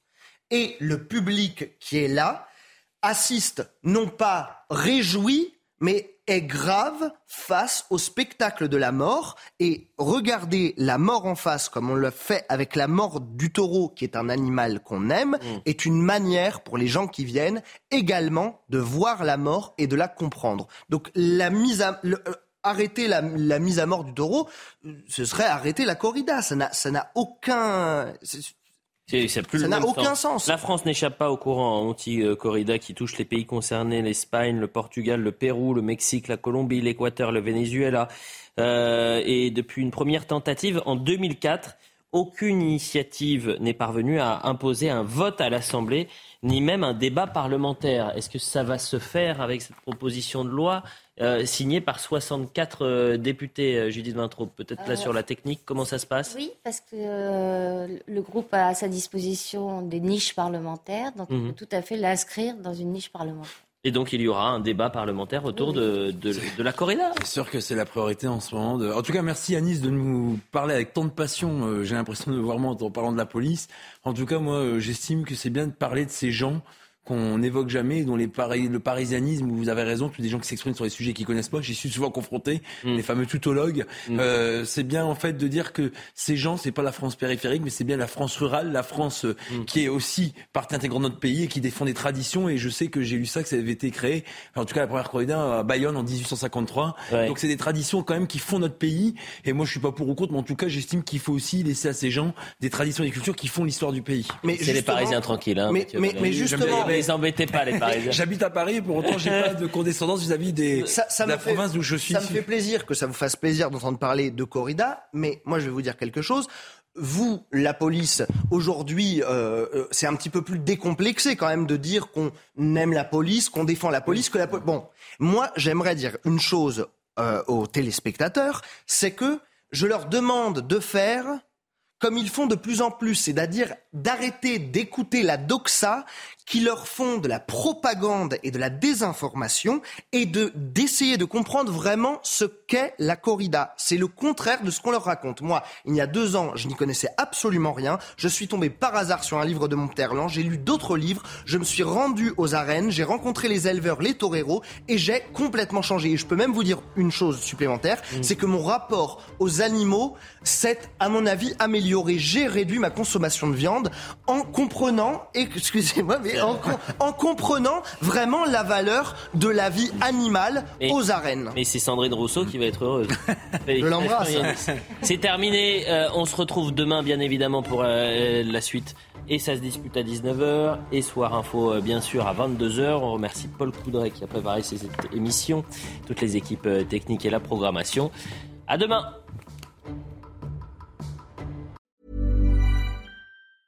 Hey, it's Danny Pellegrino from Everything Iconic. Ready to upgrade your style game without blowing your budget? Check out Quince. They've got all the good stuff shirts and polos, activewear, and fine leather goods, all at 50 to 80% less than other high end brands. And the best part?